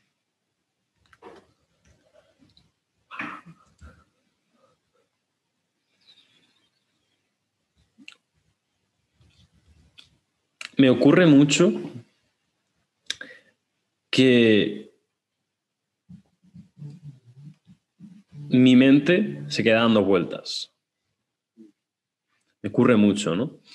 Mi mente se queda dando vueltas en una idea, a lo mejor estoy hablando con alguien y se queda dando vueltas en una idea en concreto de la que estamos hablando y, es un poco lo que has dicho antes, ¿no? Se pone a funcionar esa parte prefrontal, prefrontal y, y, solo está pensando en la parte racional y no está fluyendo con la conversación. ¿no? Y el hecho de aprender a controlar un estado de flow y apagar esta parte y entrar ya, y, conectar con todo lo que está diciendo, creo que es algo, con todo lo que estamos hablando, creo que es algo tan, tan, tan importante además para, para lo que yo estoy desarrollando y, al final para las personas en general. ¿no? Entonces, si me tuviera que quedar con algo de lo que voy a aplicar y de lo que me va a servir mucho, es con, con el control, con aprender a controlar los estados, los estados de flow para saber en qué momentos necesito estar en esos estados y en qué momentos necesito no estar en esos estados. Si me tengo que quedar con, eso, con algo, me quedo con eso, definitivamente. Está buenísimo, está buenísimo. Me voy con la cabeza explotada. Eh, buenísimo para dejar andar la dopamina, el ejercicio mental. Te agradezco muchísimo por esta entrevista. Yo también, de verdad. ¿Tienes alguien a quien recomendar o que, alguna persona a la que yo pueda entrevistar que tú conozcas que digas, eh, habla, como yo dije a Samuel y él me dijo, habla con Rob y, eso hice, eh, ¿tienes a alguien tú que digas, habla con este? Seguramente, seguramente tengo una lista, entonces... Eh, ya me la mando. mis contactos y feliz te mando una lista de personajes por ahí que puedas entrevistar. Estupendísimo. Para hacer muy buen clic, van a disfrutar mucho estar acá. Estupendísimo. Pues nada, muchísimas gracias de nuevo. Ha sido un placer. Espero volver a hacerla en algún otro momento porque la verdad me gustaría, muchos de los temas que hemos tocado creo que se pueden desarrollar y podríamos, como os he dicho, estar hablando aquí dos horas más, pero, pero al final, pues bueno, lo, corto es, lo, sí, lo corto es dos veces bueno o algo así es, ¿no? Eh, lo corto es dos, no, no, no es así creo, pero bueno, lo corto es dos veces bueno, ¿no? Lo, más cuando es menos es mejor, ¿no? Entonces, ya ha sido mucho, hacerlo más eh, no sería tan bueno, pero espero, espero continuar haciéndolo más en algún otro momento. Así que un placer y... Igualmente. Que vaya bien, pues. Chao, chao. Ya vamos a colgar. Es que no sé si estamos todavía en la grabación, güey, o ya colgamos. Sí, sí, sí, sí. Bueno, mm, ¿tienes algo que, que si quieres comentarme o si no ya... No, digo, a menos que, digo, nada más este, agradecerte, güey. Este, o sea, ya fuera de grabación, fuera de que seguramente esto ya lo que sea, pero agradecerte, mil gracias. La verdad es que muy bueno para entrevistar, me sentí súper, súper cómodo, güey. Este, y pues ya realmente lo que necesites en un futuro, aquí andamos para lo, para lo que necesites. Y tanto, y tanto, y tanto. Al final estamos un poco en lo... Eh, a, ver a quién, eh, seguramente tengo por ahí varias personas que puedas entrevistar. Igual, eh, no sé qué perfil específicamente estás buscando, este, pero este, si nada más gente al azar, digo, al azar en este nicho, supongo, ahí te presentaré a varias personas. Y tanto. Me, me, me, fascina mucho de lo que todo eso, ese, no había conocido a nadie que se nichara en este punto del flow o de, los estados de flow. Y me parece algo súper, súper potente por, por, eso mismo que te he comentado ¿no? en, tu pregunta.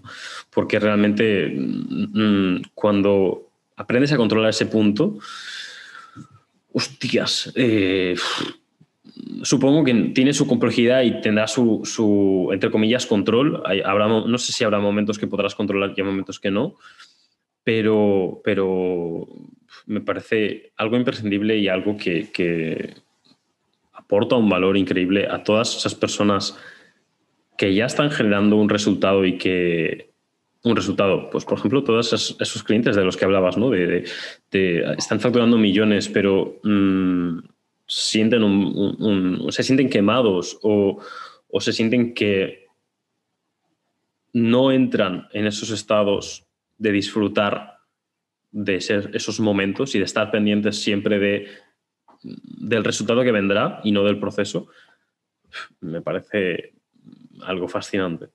Y te lo digo corazón, de verdad ya estaremos platicando seguramente y encontrarnos dentro del camino, mi estimado Joseph.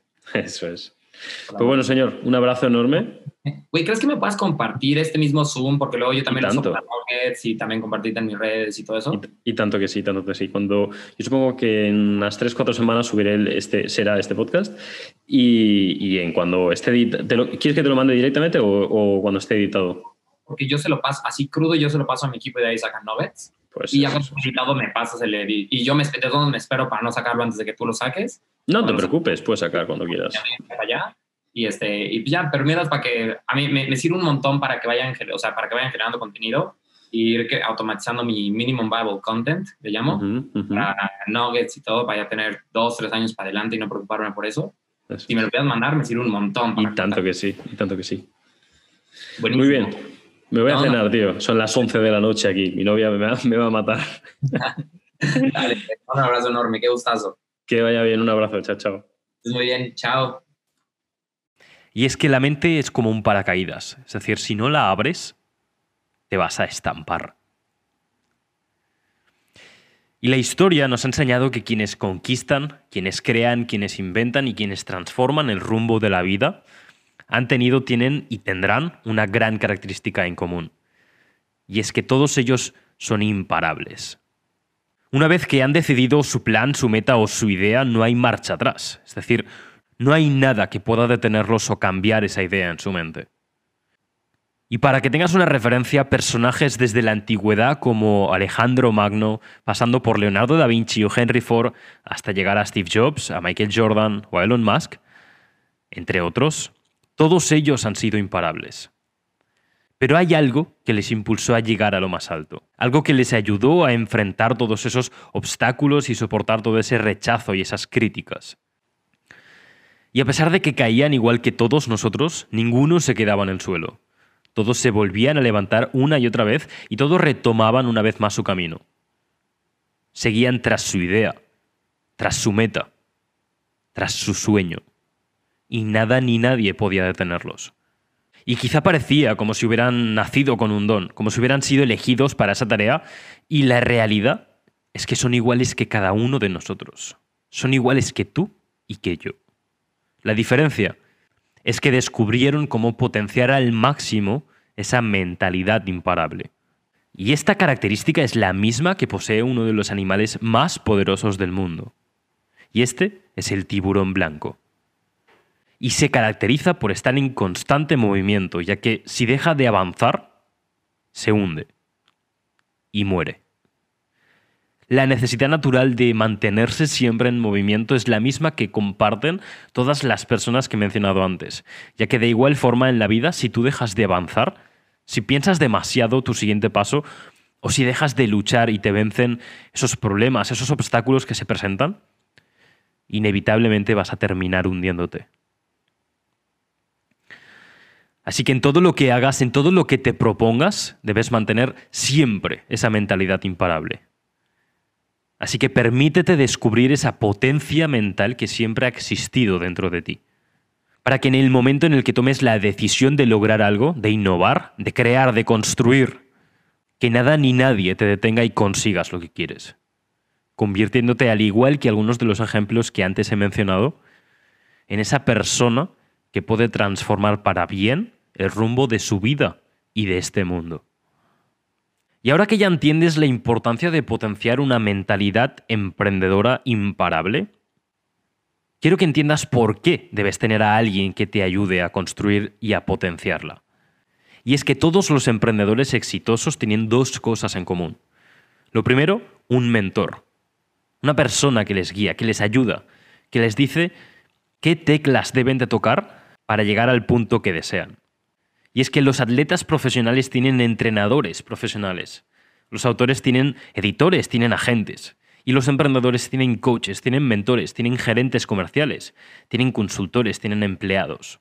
Siempre buscan de esas personas que los puedan llevar al siguiente nivel de mentalidad, de disciplina y de logros. Y lo siguiente que tienen en común es un sistema, y es que para obtener la mentalidad que quieres debes tener una forma estructurada de aprender, de trabajar, de potenciarla, que te permita trabajar de forma clara, fluida y eficaz. Y es que ciertamente el 80% de tu éxito va a depender de esa mentalidad. Aunque si además cuentas con un 20% de la estrategia, te va a ayudar a avanzar mucho más rápida y eficazmente a tener esa mentalidad que deseas. Y estos son los tres problemas que ocurren si intentas potenciar tu mentalidad solo. Y el primero es no comprender el funcionamiento. Al no comprender el funcionamiento de nuestra mente, somos saboteados por ella y nos frustramos por los problemas o por los fracasos y vuelves a las andadas. Si alguien con experiencia en mentalidad te enseña esas herramientas probadas que funcionan, no perderás tiempo y dinero. El segundo problema que ocurre es el trabajo incompleto. Todo el mundo tiene la información para aprender cómo ser millonario en Google. Ahora bien, ¿cuántos la utilizan con éxito? Ya te aseguro que nadie saca el 100% a esa información, ya que no está estructurada ni personalizada. Al no tener esa estructura, el aprendizaje se hace mucho más largo, duro y tedioso. Y el tercer problema que ocurre cuando intentas potenciar tu mentalidad solo es que tienes que invertir mucho más tiempo y mucho más dinero e incluso no terminarás de obtener esos aprendizajes que podías aprender en cuestión de pocas horas o días de la mano de, un mentor con resultados y que ya haya pasado por ahí. Un sabio dijo una vez que un viaje de 10.000 kilómetros empieza por un solo paso. pero ya sabes que lo difícil no es empezar. Todo el mundo se ha apuntado en algún momento de su vida al gimnasio, a empezar un curso nuevo, a empezar una nueva relación, y lo realmente complejo es mantener esa constancia, ese sacrificio, esa perseverancia. Por lo que si tú eres de esas personas que cuando dan el primer paso se comprometen a dar su 100% para llegar al último, te mereces que yo también te dé mi 100%. Así que estos son los beneficios que vas a lograr si decides potenciar tu mentalidad emprendedora imparable conmigo. Imagínate tener la mentalidad de Elon Musk, de Jeff Bezos, de Warren Buffett o Bill Gates. Bien, pues puedes dejar de imaginar. Vas a potenciar tu motivación y energía todo el día, todos los días, en el momento y el lugar que lo necesites con solo un minuto. Eliminarás esos pensamientos negativos que todos los días tienes y los transformarás en empoderantes. Incrementarás tu autoestima y autoconfianza a niveles sorprendentes para verte capaz de todo. Construirás una rutina de hábitos que potenciarán tu productividad, tu motivación, tu salud y tus resultados. Construirás una disciplina y fuerza de voluntad imparables. Transformarás las sensaciones negativas que te produce el fracaso en empoderantes para usarlas siempre a tu favor. Controlarás a tu mente, a tus pensamientos, a tus emociones para volverte imparable. Encontrarás tu verdadero propósito de vida para nunca dejar de encontrar sentido a tu vida. Y por último, aprenderás a cómo generar verdadera abundancia para tu vida y para los tuyos.